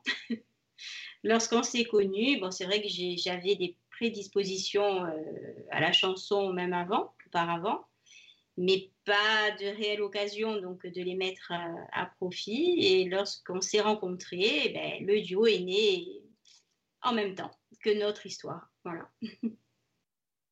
Donc, euh, oui, parce que voilà, vous êtes euh, vous êtes partenaire à la vie comme à la scène. Bon. Eh euh, oui. Eh oui, j'ai vu vos clips sur votre chaîne YouTube, dont le lien est sur dans la section événements de mon site qui est de mon site Infinite Accords Voyance. Alors, j'ai vu vos clips. Et il y a une question qui m'est rapidement venue à l'esprit, c'est laquelle vous chantez sous la douche euh, Laquelle bah... J'en étais sûre. Oh là Laquelle vous chantez sous la douche? Tu, tu les as fait bugger, les pauvres. oui, j'ai vu, hein. on a eu un moment de blanc. Je m'attendais à tout. Hein. Ouais, celle-là, la question, on l'attendait pas. Ouais. c'est ça, hein, nos complaisances. Hein. Je sais pas, quand je suis à douche, je, je, je chante pas bien. Vous chantez pas sous la douche. Bon. Maurice. On fredonne. Allez. Maurice. Quel est ton rêve le plus fou, professionnel ou autre? Mon rêve le plus fou? Écoute, peut-être rencontrer euh, McCartney. Ah, bon, Il bah, est Encore mort, alors. bah, tu devrais te dépêcher. At- attention euh, aux auditeurs, je ne prédis pas la mort de McCartney. Que les choses soient bien claires. Oui, oui, tu as raison de le dire. voilà, je, je précise. Euh, déjà, la dernière fois, Eh j'ai oui. dit Michel Drucker, et puis bon, le pauvre, du coup, il n'était pas très bien. hein, donc, euh, bon. Alors, Karine, donc toi, tu es une femme créative. Euh, donc, tu as cette passion pour la musique, mais tu as une activité. Et moi, je t'ai connue il y a, il y a 25 ans, peut-être même plus d'ailleurs. Euh, donc, ton activité, voilà, qui est dans le domaine de la dragée. Donc, déjà, la création, parce que tu fais des compositions, euh, et une activité d'ailleurs que tu exerces toujours. Tout à fait, oui, oui. Ça fait euh, plus de 29 ans maintenant. Ah, Le rêve. oui, Mhm. de belles Aux compositions. amandes, elles sont trop bonnes. Ah oui. Bah, il y a de tout, hein. Amande, chocolat. Mais c'est vrai que la traditionnelle, c'est l'amande. Elle est Ah oui. celle-là. Mm. C'est Donc, euh, Elle a commencé très jeune, à 10 ans. Elle a fait pousser les amandiers. Donc toi, Karine, on peut retrouver, euh, on peut retrouver ton activité sur ta page Facebook Pierrot et Colombine, si je m'abuse. Tout à fait. Et J'avais un commerce donc euh, sur la commune de, de Bastia, donc euh, depuis 29 ans, mais avec cette période Covid, euh, il a fallu vite rebondir et trouver une solution, euh, puisque j'étais à loyer, hein, donc, hein, et ben, de ce fait, j'ai fait, euh, j'ai- transféré mon activité sur Bigouille. Donc j'ai un petit chalet aménagé et mon activité se poursuit là. Voilà, donc on peut euh, passer commande et euh, on peut te contacter directement euh, via cette page. Donc, Sans souci. Justement, bon là c'est vrai qu'on est dans une période un peu compliquée avec le Covid, mais est-ce que vous faites les Ah là là, oui. animations? Ah non, mais je sais, mais est-ce que vous faites les animations pour les mariages et baptêmes? Est-ce qu'on vous appelle justement avec votre duo? Euh, Oui, ça nous arrive. oui. Oui, ça nous est arrivé. hein. Ouais. Pour des anniversaires aussi. euh, oui, oui. J'ai vu. Ouais. J'ai vu que vous aviez fait un concert années 80. Alors, euh, je vais expliquer aux auditeurs. La semaine dernière, on a reçu euh, Jean-Pierre Savelli, euh, en français qui est Jean-Pierre Savelli, alias Peter du duo Peter et Sloan ou Monsieur Goldorak, Xor, enfin, bref.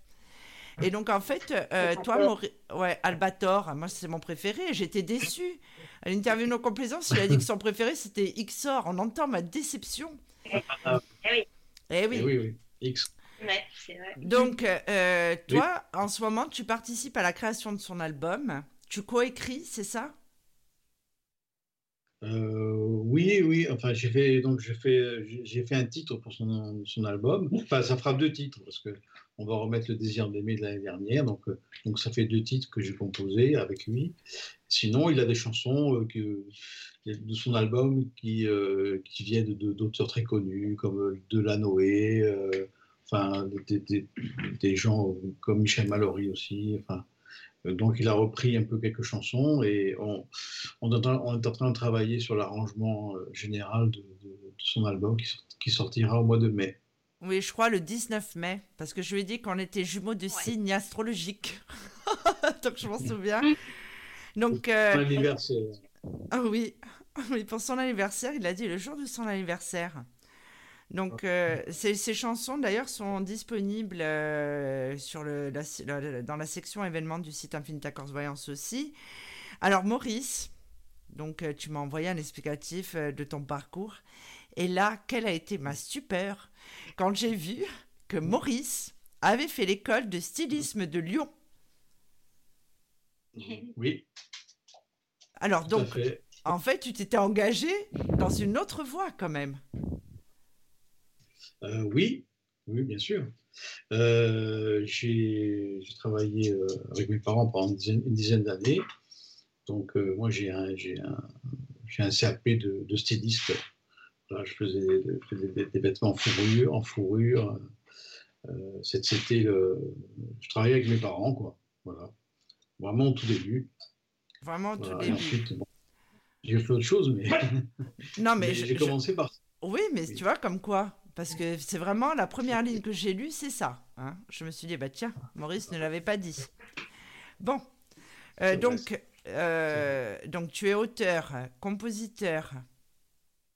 Qu'est-ce que tu as d'autre? Euh, Tu es réalisateur aussi, puisque tu réalises des clips de... Bah tiens, vas-y, parle-nous un petit peu des clips que tu as réalisés et pour qui. Alors, dernièrement, tu as réalisé le clip de Sika dans lequel j'apparais. C'est comme ça que nous avons fait connaissance, d'ailleurs. Oui, d'accord. Oui, ben oui. Euh, c'était ça, c'est un des derniers euh, clips que j'ai fait pour euh, pour CK. Voilà, c'est un c'est un auteur. donc c'est quelqu'un qui avec qui on va faire peut-être un 4 ou 5 titres encore bientôt. Et puis donc c'est l'occasion de se connaître pour pour ce clip qui traitait un peu de un peu de la spiritualité, de, je dirais de la médiumité. Et voilà, c'est pour ça que par Facebook euh, en voyant tes reportages. Et, enfin, je, me suis dit que ce serait sympa que qu'on ait un vrai médium pour ce clip. Ouais, c'était une expérience. Hein. Ouais. Donc, euh, euh, bon. J'ai vu que oui, les clips, tu en as fait. MyPêche, là, je vois que c'est une des dernières vidéos que tu as mises sur ta chaîne. Ouais, avec MyPêche, ouais euh, l'Ave Marie. Donc euh, ça euh, c'est donc je l'ai composé, euh, j'ai composé cette chanson et, après en, ayant fini un peu le thème, je me suis dit bon, je vais la proposer à Mike parce que je pense qu'il n'y a que lui qui peut qui peut chanter ce, cette, cette, cette, enfin, la façon de, voilà, d'engager la voix et de, de, donner un peu de l'âme, quoi. Et donc, euh, donc il a volontiers, il a eu, euh, voilà, il, a, bien aimé le thème et, donc euh, Henri Olmet a, fait les paroles sur cette, cette chanson. Donc c'est une, vraiment une création toute nouvelle qui, qui sera dans son nouvel album pour, pour le printemps aussi de, de My Pêche.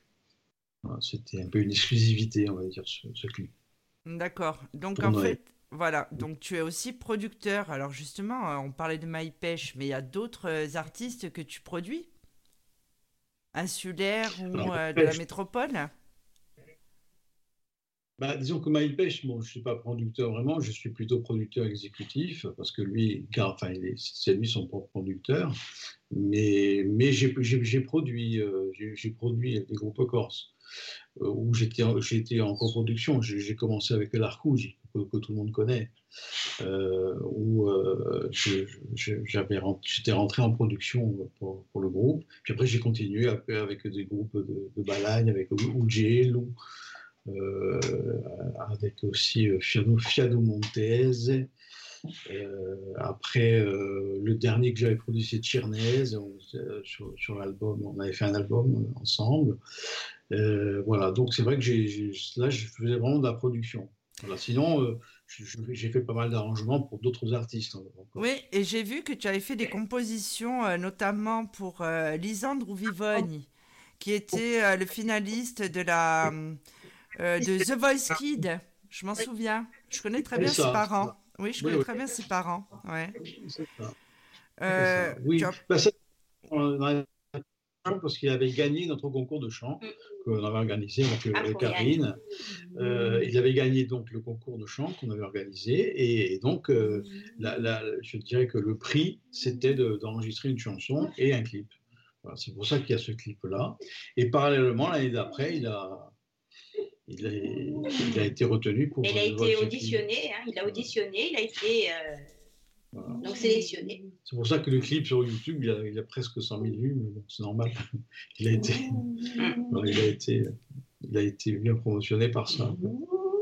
Alors justement, euh, ce matin, alors il y a même le, il faut savoir que chez les Bastides, il y a même le chien qui chante apparemment.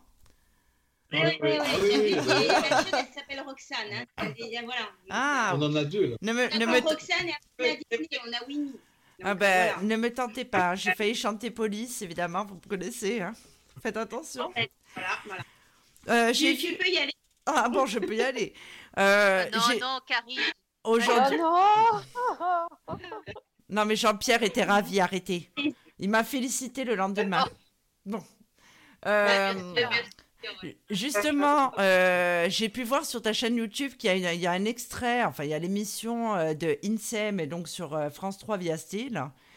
Et apparemment, tu aurais réalisé un clip. j'ai pu voir un de mes amis qui s'appelle Christophe Dicard, ou qui a déjà participé à une des émissions, justement, que j'embrasse, s'il écoute. Et Eric Fradigiani. Oui. Est-ce que c'est. Alors, ce clip, parle-nous de ce clip. Ce clip, c'est euh, quand il fait de sa vie. Justement, c'est un clip euh, sur l'autisme. Euh, donc, c'est, ça, parle de, de, quelqu'un que je connais, Florian, qui, qui, qui, qui, est un, autiste Asperger aussi. et donc, j'ai réalisé ce clip enfin, j'ai pas réalisé le clip, disons que j'ai fait la chanson et ensuite, euh, ensuite euh, on était en relation avec Marc Geoffroy qui a, qui a réalisé le clip que, que l'on peut voir sur, sur YouTube. Voilà. Mais c'est pas moi qui l'ai réalisé, mais, euh, j'ai fait, fait, la chanson en fait. D'accord. Euh... Voilà, fait chanter euh, Christophe. Christophe Sarti. Voilà. Alors, j'ai vu que, que tu avais été parrainé par Louis Chédid. Oui, il y a très longtemps. Oui, mais c'est quand même la classe. Oui, ouais, il y a très longtemps. Bah, C'était quand on avait le studio à la Marane, euh, dans les années 90. Et, en fait, euh, j'avais rencontré Louis Chédid parce que figure-toi qu'il était venu à un de, de nos concerts, on avait le groupe rock, et dans, le Cap Corse, un truc improbable, quoi. Il y avait, on a fait un concert avec les copains. Oui, mais Louis Chédid, Louis Chédid a une maison au-dessus de Chantouri, à l'embranchement là. il avait, eh après. Oui, bon, Mais à l'époque où il avait cette maison, euh, nous, nous on, a, on, a, on avait fait ce concert et puis il est apparu là euh, parce qu'il avait entendu de la musique électronique, il avait entendu le synthé et tout, parce que c'est un passionné. Et puis on a, on a, commencé à parler, on a discuté, on a bien, on a bien sympathisé. Et puis du, de fil en aiguille, en parlant du studio, euh, il a dit Ouais, moi j'aimerais bien être le parrain du studio. J'ai dit bah, Tu viens, on fait des photos. Voilà, on a fait des photos. Non, tu lui. Non, Maurice. Que M, à l'époque, il n'était pas encore. Mathieu. Voilà, avec Mathieu. Il avec Mathieu. voilà. Je l'ai rencontré juste avant qu'il avant qu'il parte aux États-Unis apprendre la guitare, enfin comme il, comme il joue maintenant. Quoi. Ah, J'adore M. Euh, en fait, non, tu lui as dit euh, Attends, Louis, il faut que je réfléchisse, euh, j'hésite. c'est ça, en fait. Bon. alors maintenant, une, une, question pour Karine. Alors, quel est ton artiste préféré? Artiste, chanteur, chanteuse? Oui, oui. Oh là, franchement, préféré, j'ai pas vraiment de préféré. Ah, c'est embêtant. J'en ai pas non, préféré, non. Elle a un petit modèle vocal. Hein, ouais, non, mais modèle vocal, oui, ça, c'est ce que tout le monde me dit. Alors, ah, vas-y. Mon empreinte vocale, euh, mon empreinte vocale fait souvent penser à, celui de France Gall. Bon, euh, ok, c'est vrai que j'aime beaucoup, hein, j'aime beaucoup cet artiste. Michel Berger, tout ça, c'est vrai que j'adore. Hein. Mais euh, bon, après, après j'aime bien Chiran. Je, voilà, j'ai pas vraiment un style musical favori, quoi. D'accord. Allez, chante, tu peux nous chanter un refrain euh, d'une chanson que tu aimes? C'est interview non complaisance. Vous pouvez pas dire non, vous avez accepté au début. Hein. Ah. Je vous préviens. vous voulez quoi? Et Une chanson que Sophie ne connaît pas, s'il vous plaît, pour épargner nos oreilles. ah ouais? Attendez, il y, a le blind test après, hein, je vous préviens. Il je, faut que je vocalise. Non, on n'aura pas le temps, Sophie. On n'a pas le temps Non, de faire le blind test Si, si, si. Si, si, on a tout à fait le temps. Tout le monde, euh, j'avais, j'avais. Ah, Bassoane. Alors Bassoane, il est vraiment pas faillot avec la patronne. Lui, il dit que j'ai la voix de Tina Turner. C'est vous voulez que je vous dise il est... Tout va bien. Oui, oui. Ça, fait bien rire tout le monde. Euh, sympa les gars. Alors, euh, Karine, peut-être la solitude, Iné Puisqu'apparemment, c'est une chanson que tu aimes ah. beaucoup. Si tu veux, oui, bien sûr. Je ne chanterai euh, pas. Alors, attends que je me repositionne dans le truc là, hein. parce que j'étais j'étais partie dans les discussions. Ah, ah, c'est ça l'interview non complaisance. On n'est pas tranquille jusqu'à la fin. Questo silenzio dentro me e l'inquietudine di vivere la vita senza te. Bravo! Bravo! Merci d'avoir joué le jeu. Alors, Maurice, avec quel artiste aimerais-tu collaborer? Alors là. Euh, Alors, même que ce soit possible ou non, tu nous as parlé euh, de McCartney. Mais euh, voilà, on, tu dois collaborer avec. bah, écoute, voilà. C'est déjà. La vie m'a donné l'occasion de, travailler avec, avec Jean-Pierre, que, que j'écoutais quand j'étais un peu plus jeune. Euh, puisque quand il, quand il avait fait son duo et tout, on, entendait que, enfin, dans les années 80, on entendait que ce, duo, puis j'ai toujours été intéressé, puis bon, travailler avec lui quand même, euh, mm. euh, je, ça m'a fait vraiment plaisir. Uh Alors, petite question, est-ce que l'on fait des karaokés chez vous? Des karaokés? Ouais, est-ce que vous faites des soirées? J'en étais sûre. J'en étais sûre. Si, si, des fois en soirée un peu amis, oui, oui. Ça nous arrivait de le faire. Ça nous est arrivé, hein, Bien sûr. Alors, on a parlé de cinéma tout, euh, tout le long de, de, cette émission. Quel est votre film préféré? Le film préféré, ben, moi, moi comme j'aime tellement le cinéma que j'en hum. ai, ai, des tonnes. Hein. Euh, j'en ai des tonnes, mais enfin, après, il y, a des films que, que je peux voir tout le temps, euh, voilà, comme, comme La folie des grandeurs, enfin, ce genre de film que je veux voir, que je vois en boucle, quoi. C'est pour ça que tu as dit Fantomas tout à l'heure. Fantomas. Eh oui, Fantomas. Et toi, Karine, ton film préféré? Ben, idem, j'aime beaucoup les, films de comédie ou alors après, c'est vrai que je passe euh, plutôt sur les films d'horreur, thriller, tous ces trucs-là. C'est vraiment le grand écart. Mm. Vraiment. D'accord. Alors, une dernière question. Écoutez bien. Mm-hmm. concentrez-vous. Euh, Maurice transpire. C'est la dernière, Maurice. Mmh. Après, tu seras libéré. Ah. Il tremble. Ouais. Il a appuyé sur les lunettes et tout, parce que moi, je les vois. Vous, vous ne les voyez Ouais. pas, les auditeurs. Mais moi, je les vois. Alors, accepteriez-vous que je fasse un duo avec Karine avec bien sûr Maurice au clavier lors de votre prochain concert, Jean-Pierre Savelli a dit oui et vous? Eh, bien sûr. Si tu veux faire le duo avec moi, il n'y a aucun souci. Pas de D'accord. problème. Ouais, ouais. Bon alors, Faudra Ah non. lui débrancher le micro. Ça se Faudra lui débrancher. Faudra débrancher son micro, hein, je vous assure. Ouais. Non. Ah ouais, non. alors Mais non, mais non, l'abri.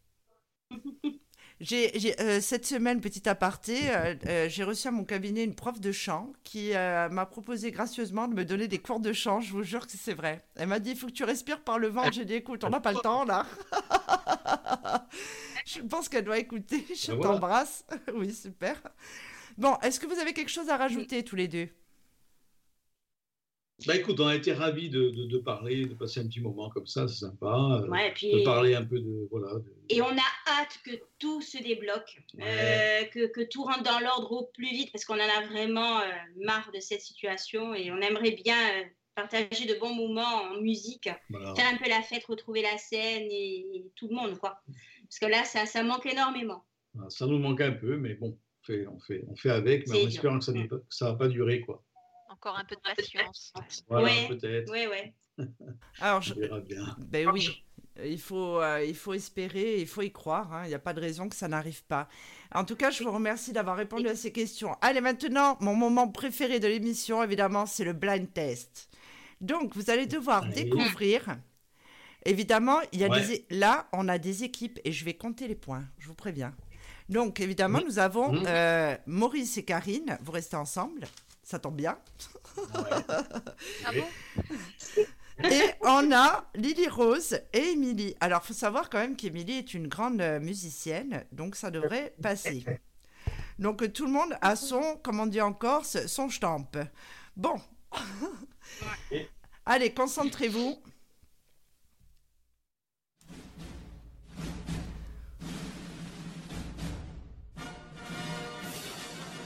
Ouais, C'était le générique des films, ça, avec le lion. Oui, mais c'est concentration, je vous le préviens. Concentration. Ah, c'est pas la musique pardon. Non. C'est- Non, c'est Les premiers, c'est Maurice et Karine.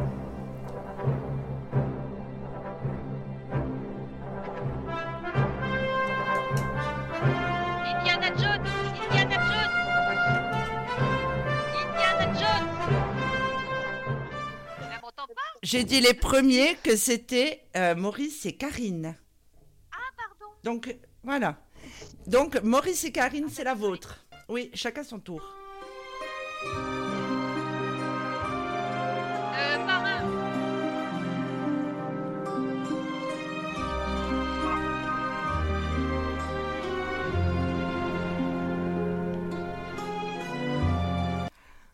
Je vous ai entendu, c'est le parrain et c'était une bonne réponse. Ah, Ah. Allez, on y va. Ex- hein, à, à vous. Titanic Ah non, Hein pardon. Titanic, ouais. Oui, Titanic. Pour Lily Rose. Là, c'est facile. Bon, après, j'espère que ça va se corser. hein. La dernière fois, Lily Rose a Non, raté. elle hein. Bon. Ah bah, Non, attends. c'était pour moi. Pardon, j'ai répondu à sa place. Allez, go. Maintenant, Maurice et Karine.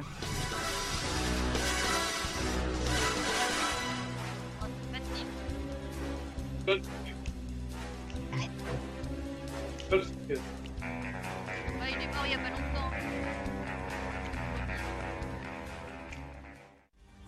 Alors, qui c'était? Finger, Goldfinger.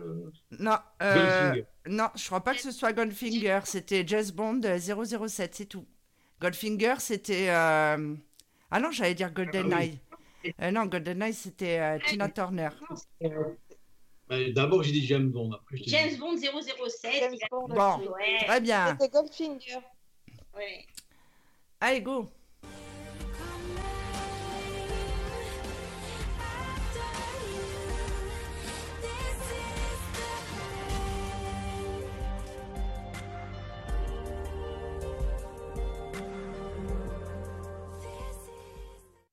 C'était quoi comme film, ça, les filles Eh ben, c'était Shadow Hunter. Euh, Shadow Hunter, c'est vrai que c'était pas évident. Allez, Maurice et Karine, on lâche rien. Ouais. Ouais.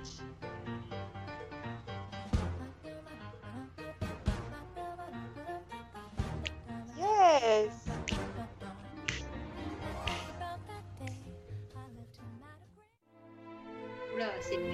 C'était La La Land. Ouais. Eh oui, Émilie, elle a reconnu. Allez, les filles.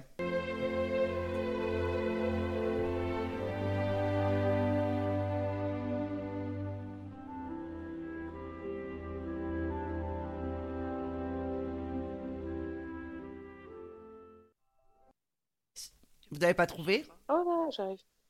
Un C'est- film irlandais, non? C'est pas sur l'Irlande? C'est Le Seigneur des Anneaux. Pour l'instant, c'est Ah, Maurice et Karine qui mènent. Eh ben oui. Anneaux. Eh Oh oui. Allez, go. Ah là là. Maurice et. Karine. Ouais.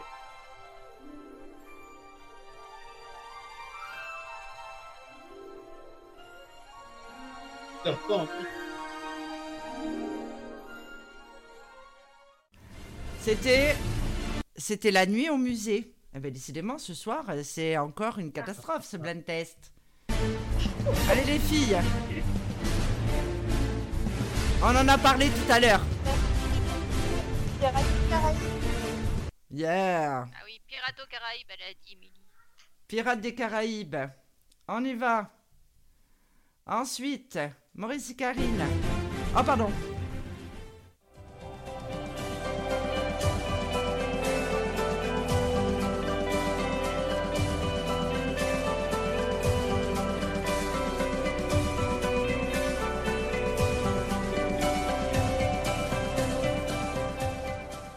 Alors ça, c'est une série américaine. Je sais pas. Non, Je non. vois pas du tout. Il y a un rouquin dedans, qui a les cheveux très très roux, euh, Hein limite rouge dans cette série. Ça vous dit rien? C'est Riverdale. Bon, ouais, donc Mais elle est en mets des train. choses connues, Sophie, dans tes... Mais des choses connues dans tes là. Non, non, c'est connu. Il faut pas que ce soit trop facile. Merde Il faut pas que ce soit trop facile. Allez, on continue. Équipe adverse. Ah bah, euh, entre trop facile et pas connu... euh,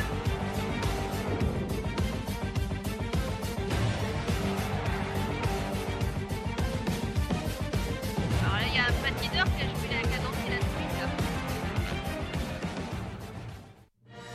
C'était Teen Wolf. Ah bah dis donc, celui-là, le blind test, on va... pour l'instant, on est 2 à 2. Hein. Allez, Maurice Karine.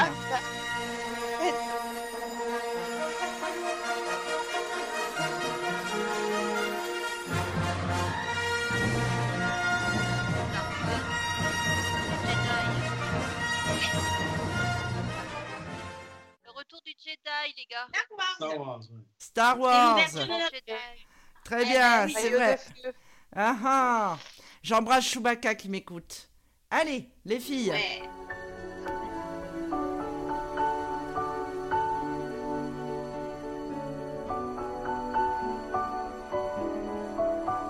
Carrie, non? On en a parlé tout à l'heure. le- Non. Non. C'était Forrest Gump. Ah, Love Story. Forrest Gump. Allez, équipe adverse.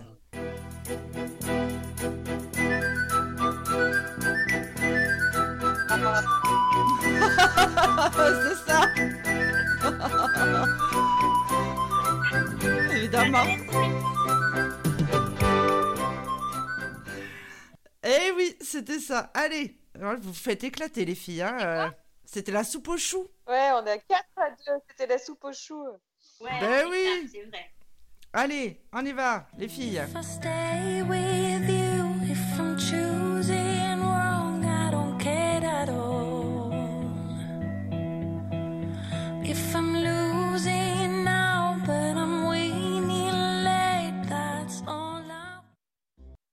Vous avez deviné Ah, c'est facile. La musique me parle, mais après le film. C'est Casa del Papel Oui Allez, faites honneur à notre y est, équipe. tu te réveilles, Émilie, c'est temps. Ah, Allez, équipe adverse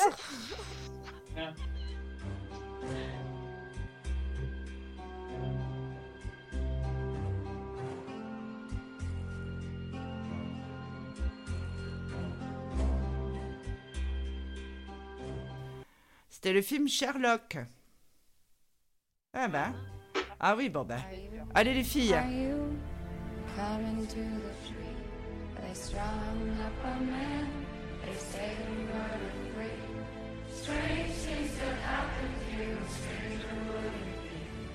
J'ai adoré ce film.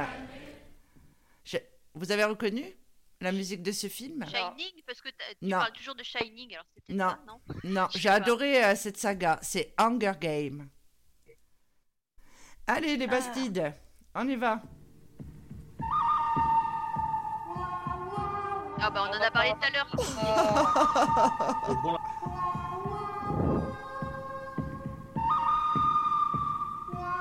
Bravo Maurice. C'est ça, le bon, la brute et le truand. Très reconnaissable quand même. Allez les filles, Ah oui. faites-nous honneur.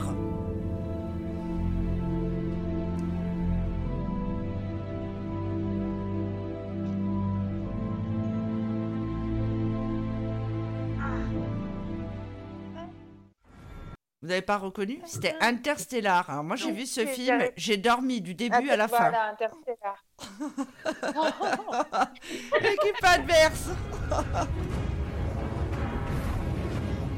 Ah, Game of Yes.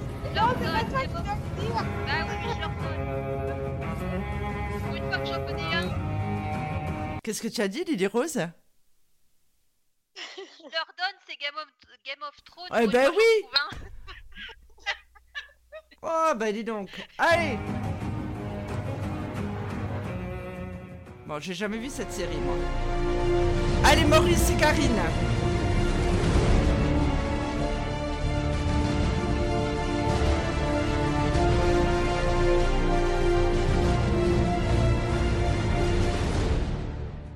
Alors ça, c'est des thèmes de films très connus quand même. Euh, ouais, ça me, ça me fait penser à plein de choses, mais je vois pas. C'est Batman. série encore, ça. C'était Batman. Hein Batman. Ah ouais. ouais, ouais. Eh oui. Je Allez les pas. filles.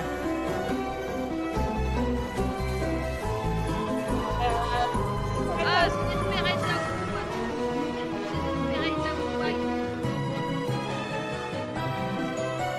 Oh, on a tous aimé cette série quand même. Ah oui, c'est. Allez, Maurice Karine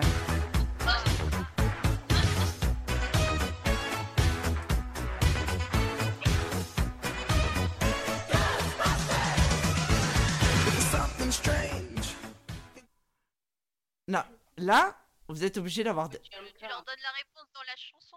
Non, il n'y a pas eu le refrain. Ben alors, euh, qu'est-ce qui vous arrive?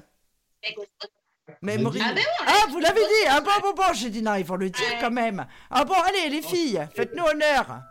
On a chanté, on a chanté dessus en plus, tu n'as pas entendu. Attends.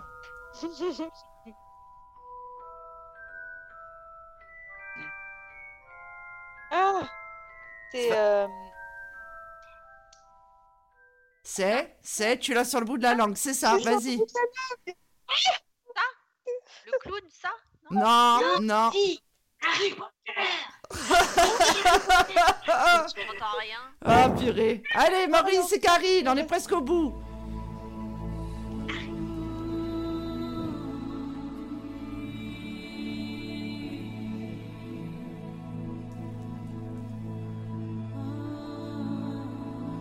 C'est un film mythique. Maurice Karine. Non, pas du tout. C'est un film. Alors maintenant, je vais vous donner des, des indices. Il y a un homme extraordinaire euh, qui vit à l'époque gréco-romaine et qui se bat contre des lions dans une arène. Et il ruisselle, cet homme. Ah, Gladiator. voilà, Gladiator.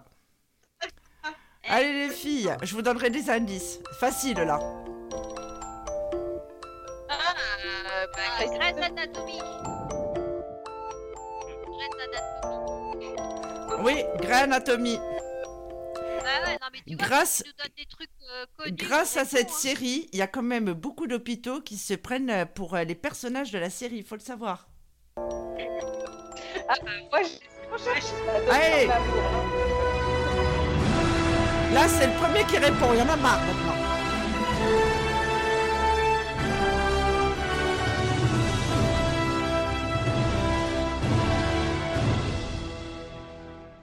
Alors là, c'était les Avengers. Alors là, c'était les. Ah, Ouais. Avengers. Alors là, Maurice, pourtant, Ouais. qu'est-ce qui me bassine avec Avengers? Ah bah dis donc, bah alors là, raison de plus. C'est pas possible. hein. Allez, Ouais. Eh, Euh, L'exorciste.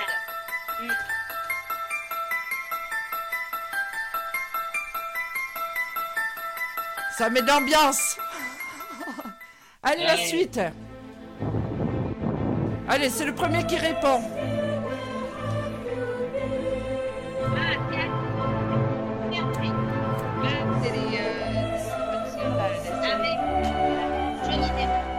C'est Alice au pays des merveilles. Allez.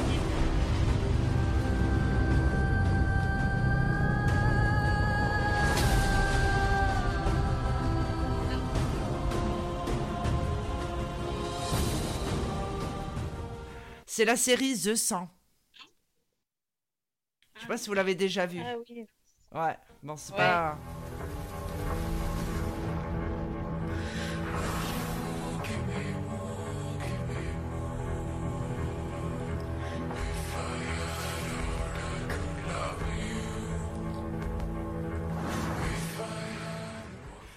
Alors ça, c'est une série qu'on m'a fortement recommandée qui s'appelle Viking.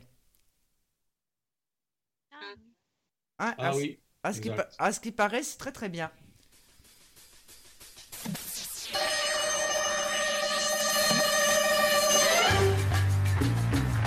Évidemment. Ah, quand c'est facile, là. Qui c'est qui a dit ça, Goldfinger Mais qui a dit Non. ça Oh non. Qui a... Alors, c'est Michel. eh bien, bien sûr que c'est Mission Impossible. C'est Mission Impossible.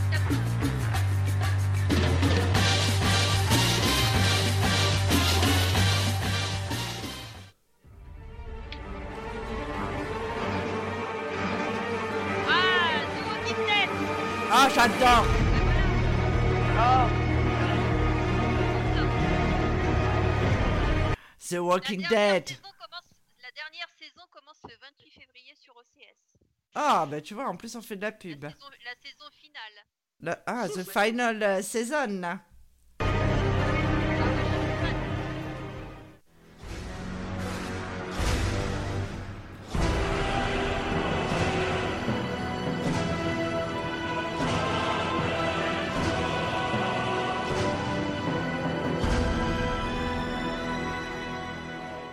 Alors là, c'était la série 300 que je n'ai jamais vue. Oh, J'ai Ah. jamais Moi, j'ai vu. vu le film, par contre. Ah bon? Ah bah c'est peut-être le film alors. Ouais. Moi je pense que c'est une série, mais peut-être que ça ne l'est pas. Ah bon, d'accord.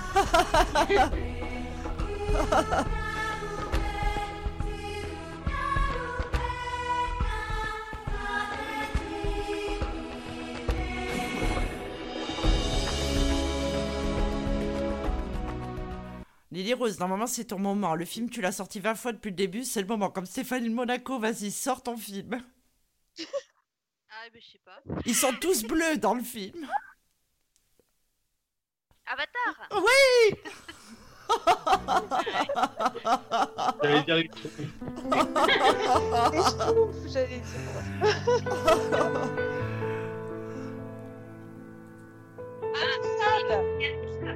Touchable. Oui, c'était ça. Intouchable.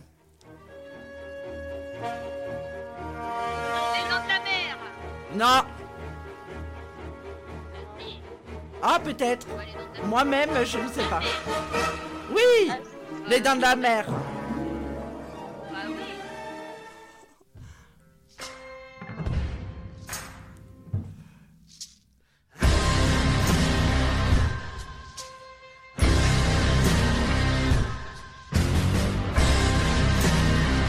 Alors, il est tellement beau, cet acteur.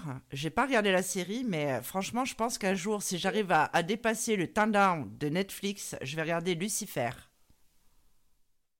Ah, Ah ouais, Eh oui. Moyen. Moyen.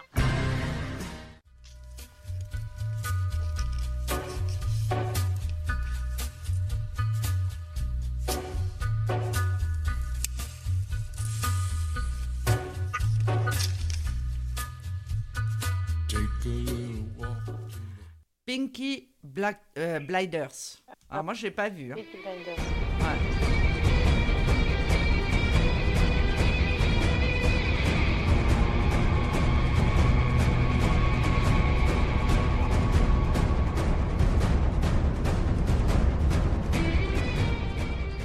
On a tous été fans de ce Terminator. personnage. Maurice? C'est pas le Terminator. Non. C'est un peu le même genre, sauf que c'est une femme, euh, l'héroïne. Ah. C'est- Wonder, Wonder Woman. Woman. Ouais.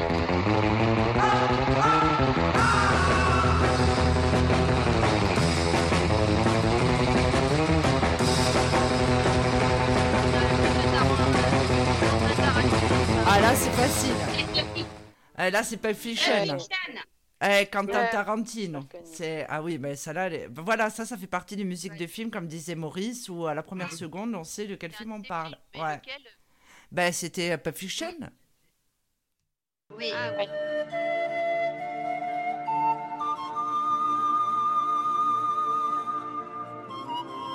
La pub pour les jeux qui touchent pas. C'est encore. Ah, j'adore. J'adore ce- cette saga. Maurice La pub pour les gens ont retard. Non. C'est quoi Maurice. saga? Je sais pas. C'est pas western encore. non, c'est Kill Bill. Tarantino souvent utilise des musiques qui ressemblent à des westerns. Eh oui, Kill Bill. Eh oui, mais tu vois. Ouais, mais tu vois. taking this one to the grave. If I show you, then I know you won't tell Vous ne connaissez pas. Ma fille m'a tanné avec cette série, c'est Pretty Little Liars. Non, vous connaissez pas? Eh, donc. Non.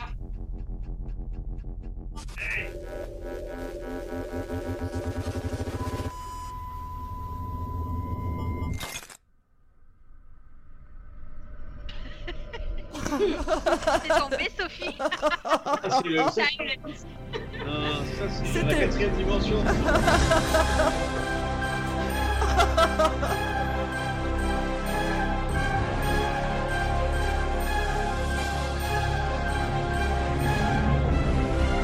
Alors, ça, c'est le thème de- du film Les Animaux Fantastiques. Vous savez, ce, ce fameux film. Il n'y a pas longtemps. Oui.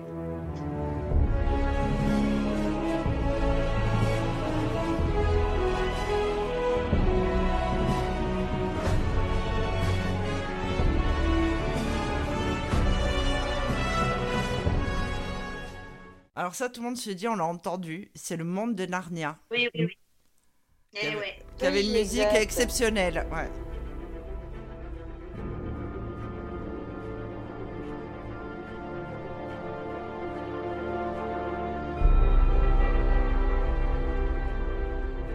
Ah.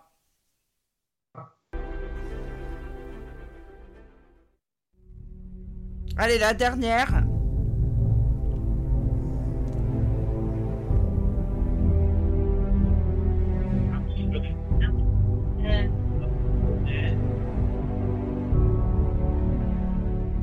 Ça, c'est un film que Ah, je... C'est elle a facile. dessus.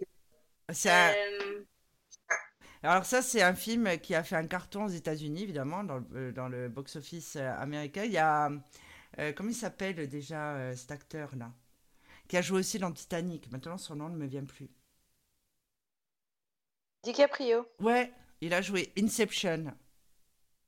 Eh ben dis donc, euh, Ah, eh, donc Inception. heureusement, que, heureusement que vous êtes de grands cinéphiles, hein, je voudrais pas dire, mais euh, c'est limite quand même. Hein. Non, mais nous, on connaît les films qui sont connus, quoi. Tu- voilà. C'est des films qui sont connus. oui, on a dit cinéphile, pas série télé. Il y avait un mix de tout. Donc voilà. Voilà, voilà. Nous arrivons au terme de cette émission. On va tous aller, euh, bah, aller dîner. hein. Tout le monde va manger sa soupette, aller se coucher. La semaine va reprendre. Cette semaine. Bah oui. Ah, c'est Maurice qui l'a fait. ça. Tu parles. Ah, Maurice. Maurice a beaucoup de cordes à son arc, apparemment. Maurice euh, peut vous faire euh, des, des vestes en fourrure, des crêpes, accessoirement une paella. Il peut vous filmer à votre mariage. Il peut vous filmer dans des clips de rap. Il peut composer euh, la sérénade de votre fiancé. Il est vraiment Bon, polyvalent. les Ah, filles, voilà. je peux les faire, c'est vrai. Ouais. Ça, Ah c'est oui. vrai, par contre. Les films du mariage, on va les faire. Ça, c'est vrai. Oui. Donc, nous arrivons au terme de cette émission-là. Euh, le programme de la semaine prochaine, enfin de la semaine qui va arriver, mardi soir, on a le Bassoane qui, sera, qui répondra à vos questions euh, pendant le live voyance du mardi soir. Vendredi soir, on a l'émission Rencontrer l'amour, mythe ou réalité euh, de 21h à 23h. Samedi soir, je serai en live sur Facebook de 21h à 23h. Et dimanche prochain, on a encore l'émission L'Hebdo. Donc voilà. En tout cas, je vous remercie, euh, Maurice et Karine. C'était très sympa de, de vous accueillir euh, pendant cette émission. Euh, n'oubliez pas, n'oubliez pas mon, ah pardon, n'oubliez pas mon duo parce que moi je n'ai pas oublié, n'est-ce pas? Mais non, euh, mais on n'oublie pas. Non, non, on fera le buzz. hein. Moi je suis prête. Et on hein. Et on invitera les et Émilie alors. Voilà. Ah, moi je ne chante pas. hein. Moi je ne chante pas. Moi je vous regarderai. Je Non. Lily Rose, elle fera du tambourin Ouais. je- ou des maracas. Donc voilà, voilà, voilà. Donc euh, on vous remercie, on vous souhaite une bonne soirée, on vous dit à très vite. Et également, bonne soirée. Merci beaucoup. Bonne soirée. à Bonne très soirée, bientôt. à bientôt. Et Au revoir. Pour vous, Sophie Vitali, médium et voyante, a sélectionné avec soin médium et voyants pour leurs véritables dons et leurs qualités humaines. Regroupée au sein d'Infinita Corse Voyance, Sophie Vitali vous propose avec son équipe des consultations de voyance par audiotel au 0890 100 280 à 40 centimes la minute ainsi que des forfaits consultations privées à tarif avantageux avec minutes gratuites. Infinita Corse Voyance, c'est aussi un cabinet de soins énergétiques à distance, des consultations en privé à partir de 1,90€ la minute. Vous pourrez également participer et partager vos expériences pendant les émissions en direct sur Mystique Radio sur les thèmes de la parapsychologie, du bien-être et du développement personnel. Tous les mardis dès 21h, Infinita Corse Voyance et Sophie Vitali, médium et voyante reconnue par la presse et les consultants, vous propose de tester en direct et gratuitement les médiums de son équipe pendant les lives voyances gratuites. Pour suivre toute l'actualité, abonnez-vous à la page Facebook Sophie Vitali Médium Voyante. Consultez le site internet www.infinita-corse-voyance.com, le service audiotel au 0890 100 280, 0890 100 280 à 40 centimes la minute.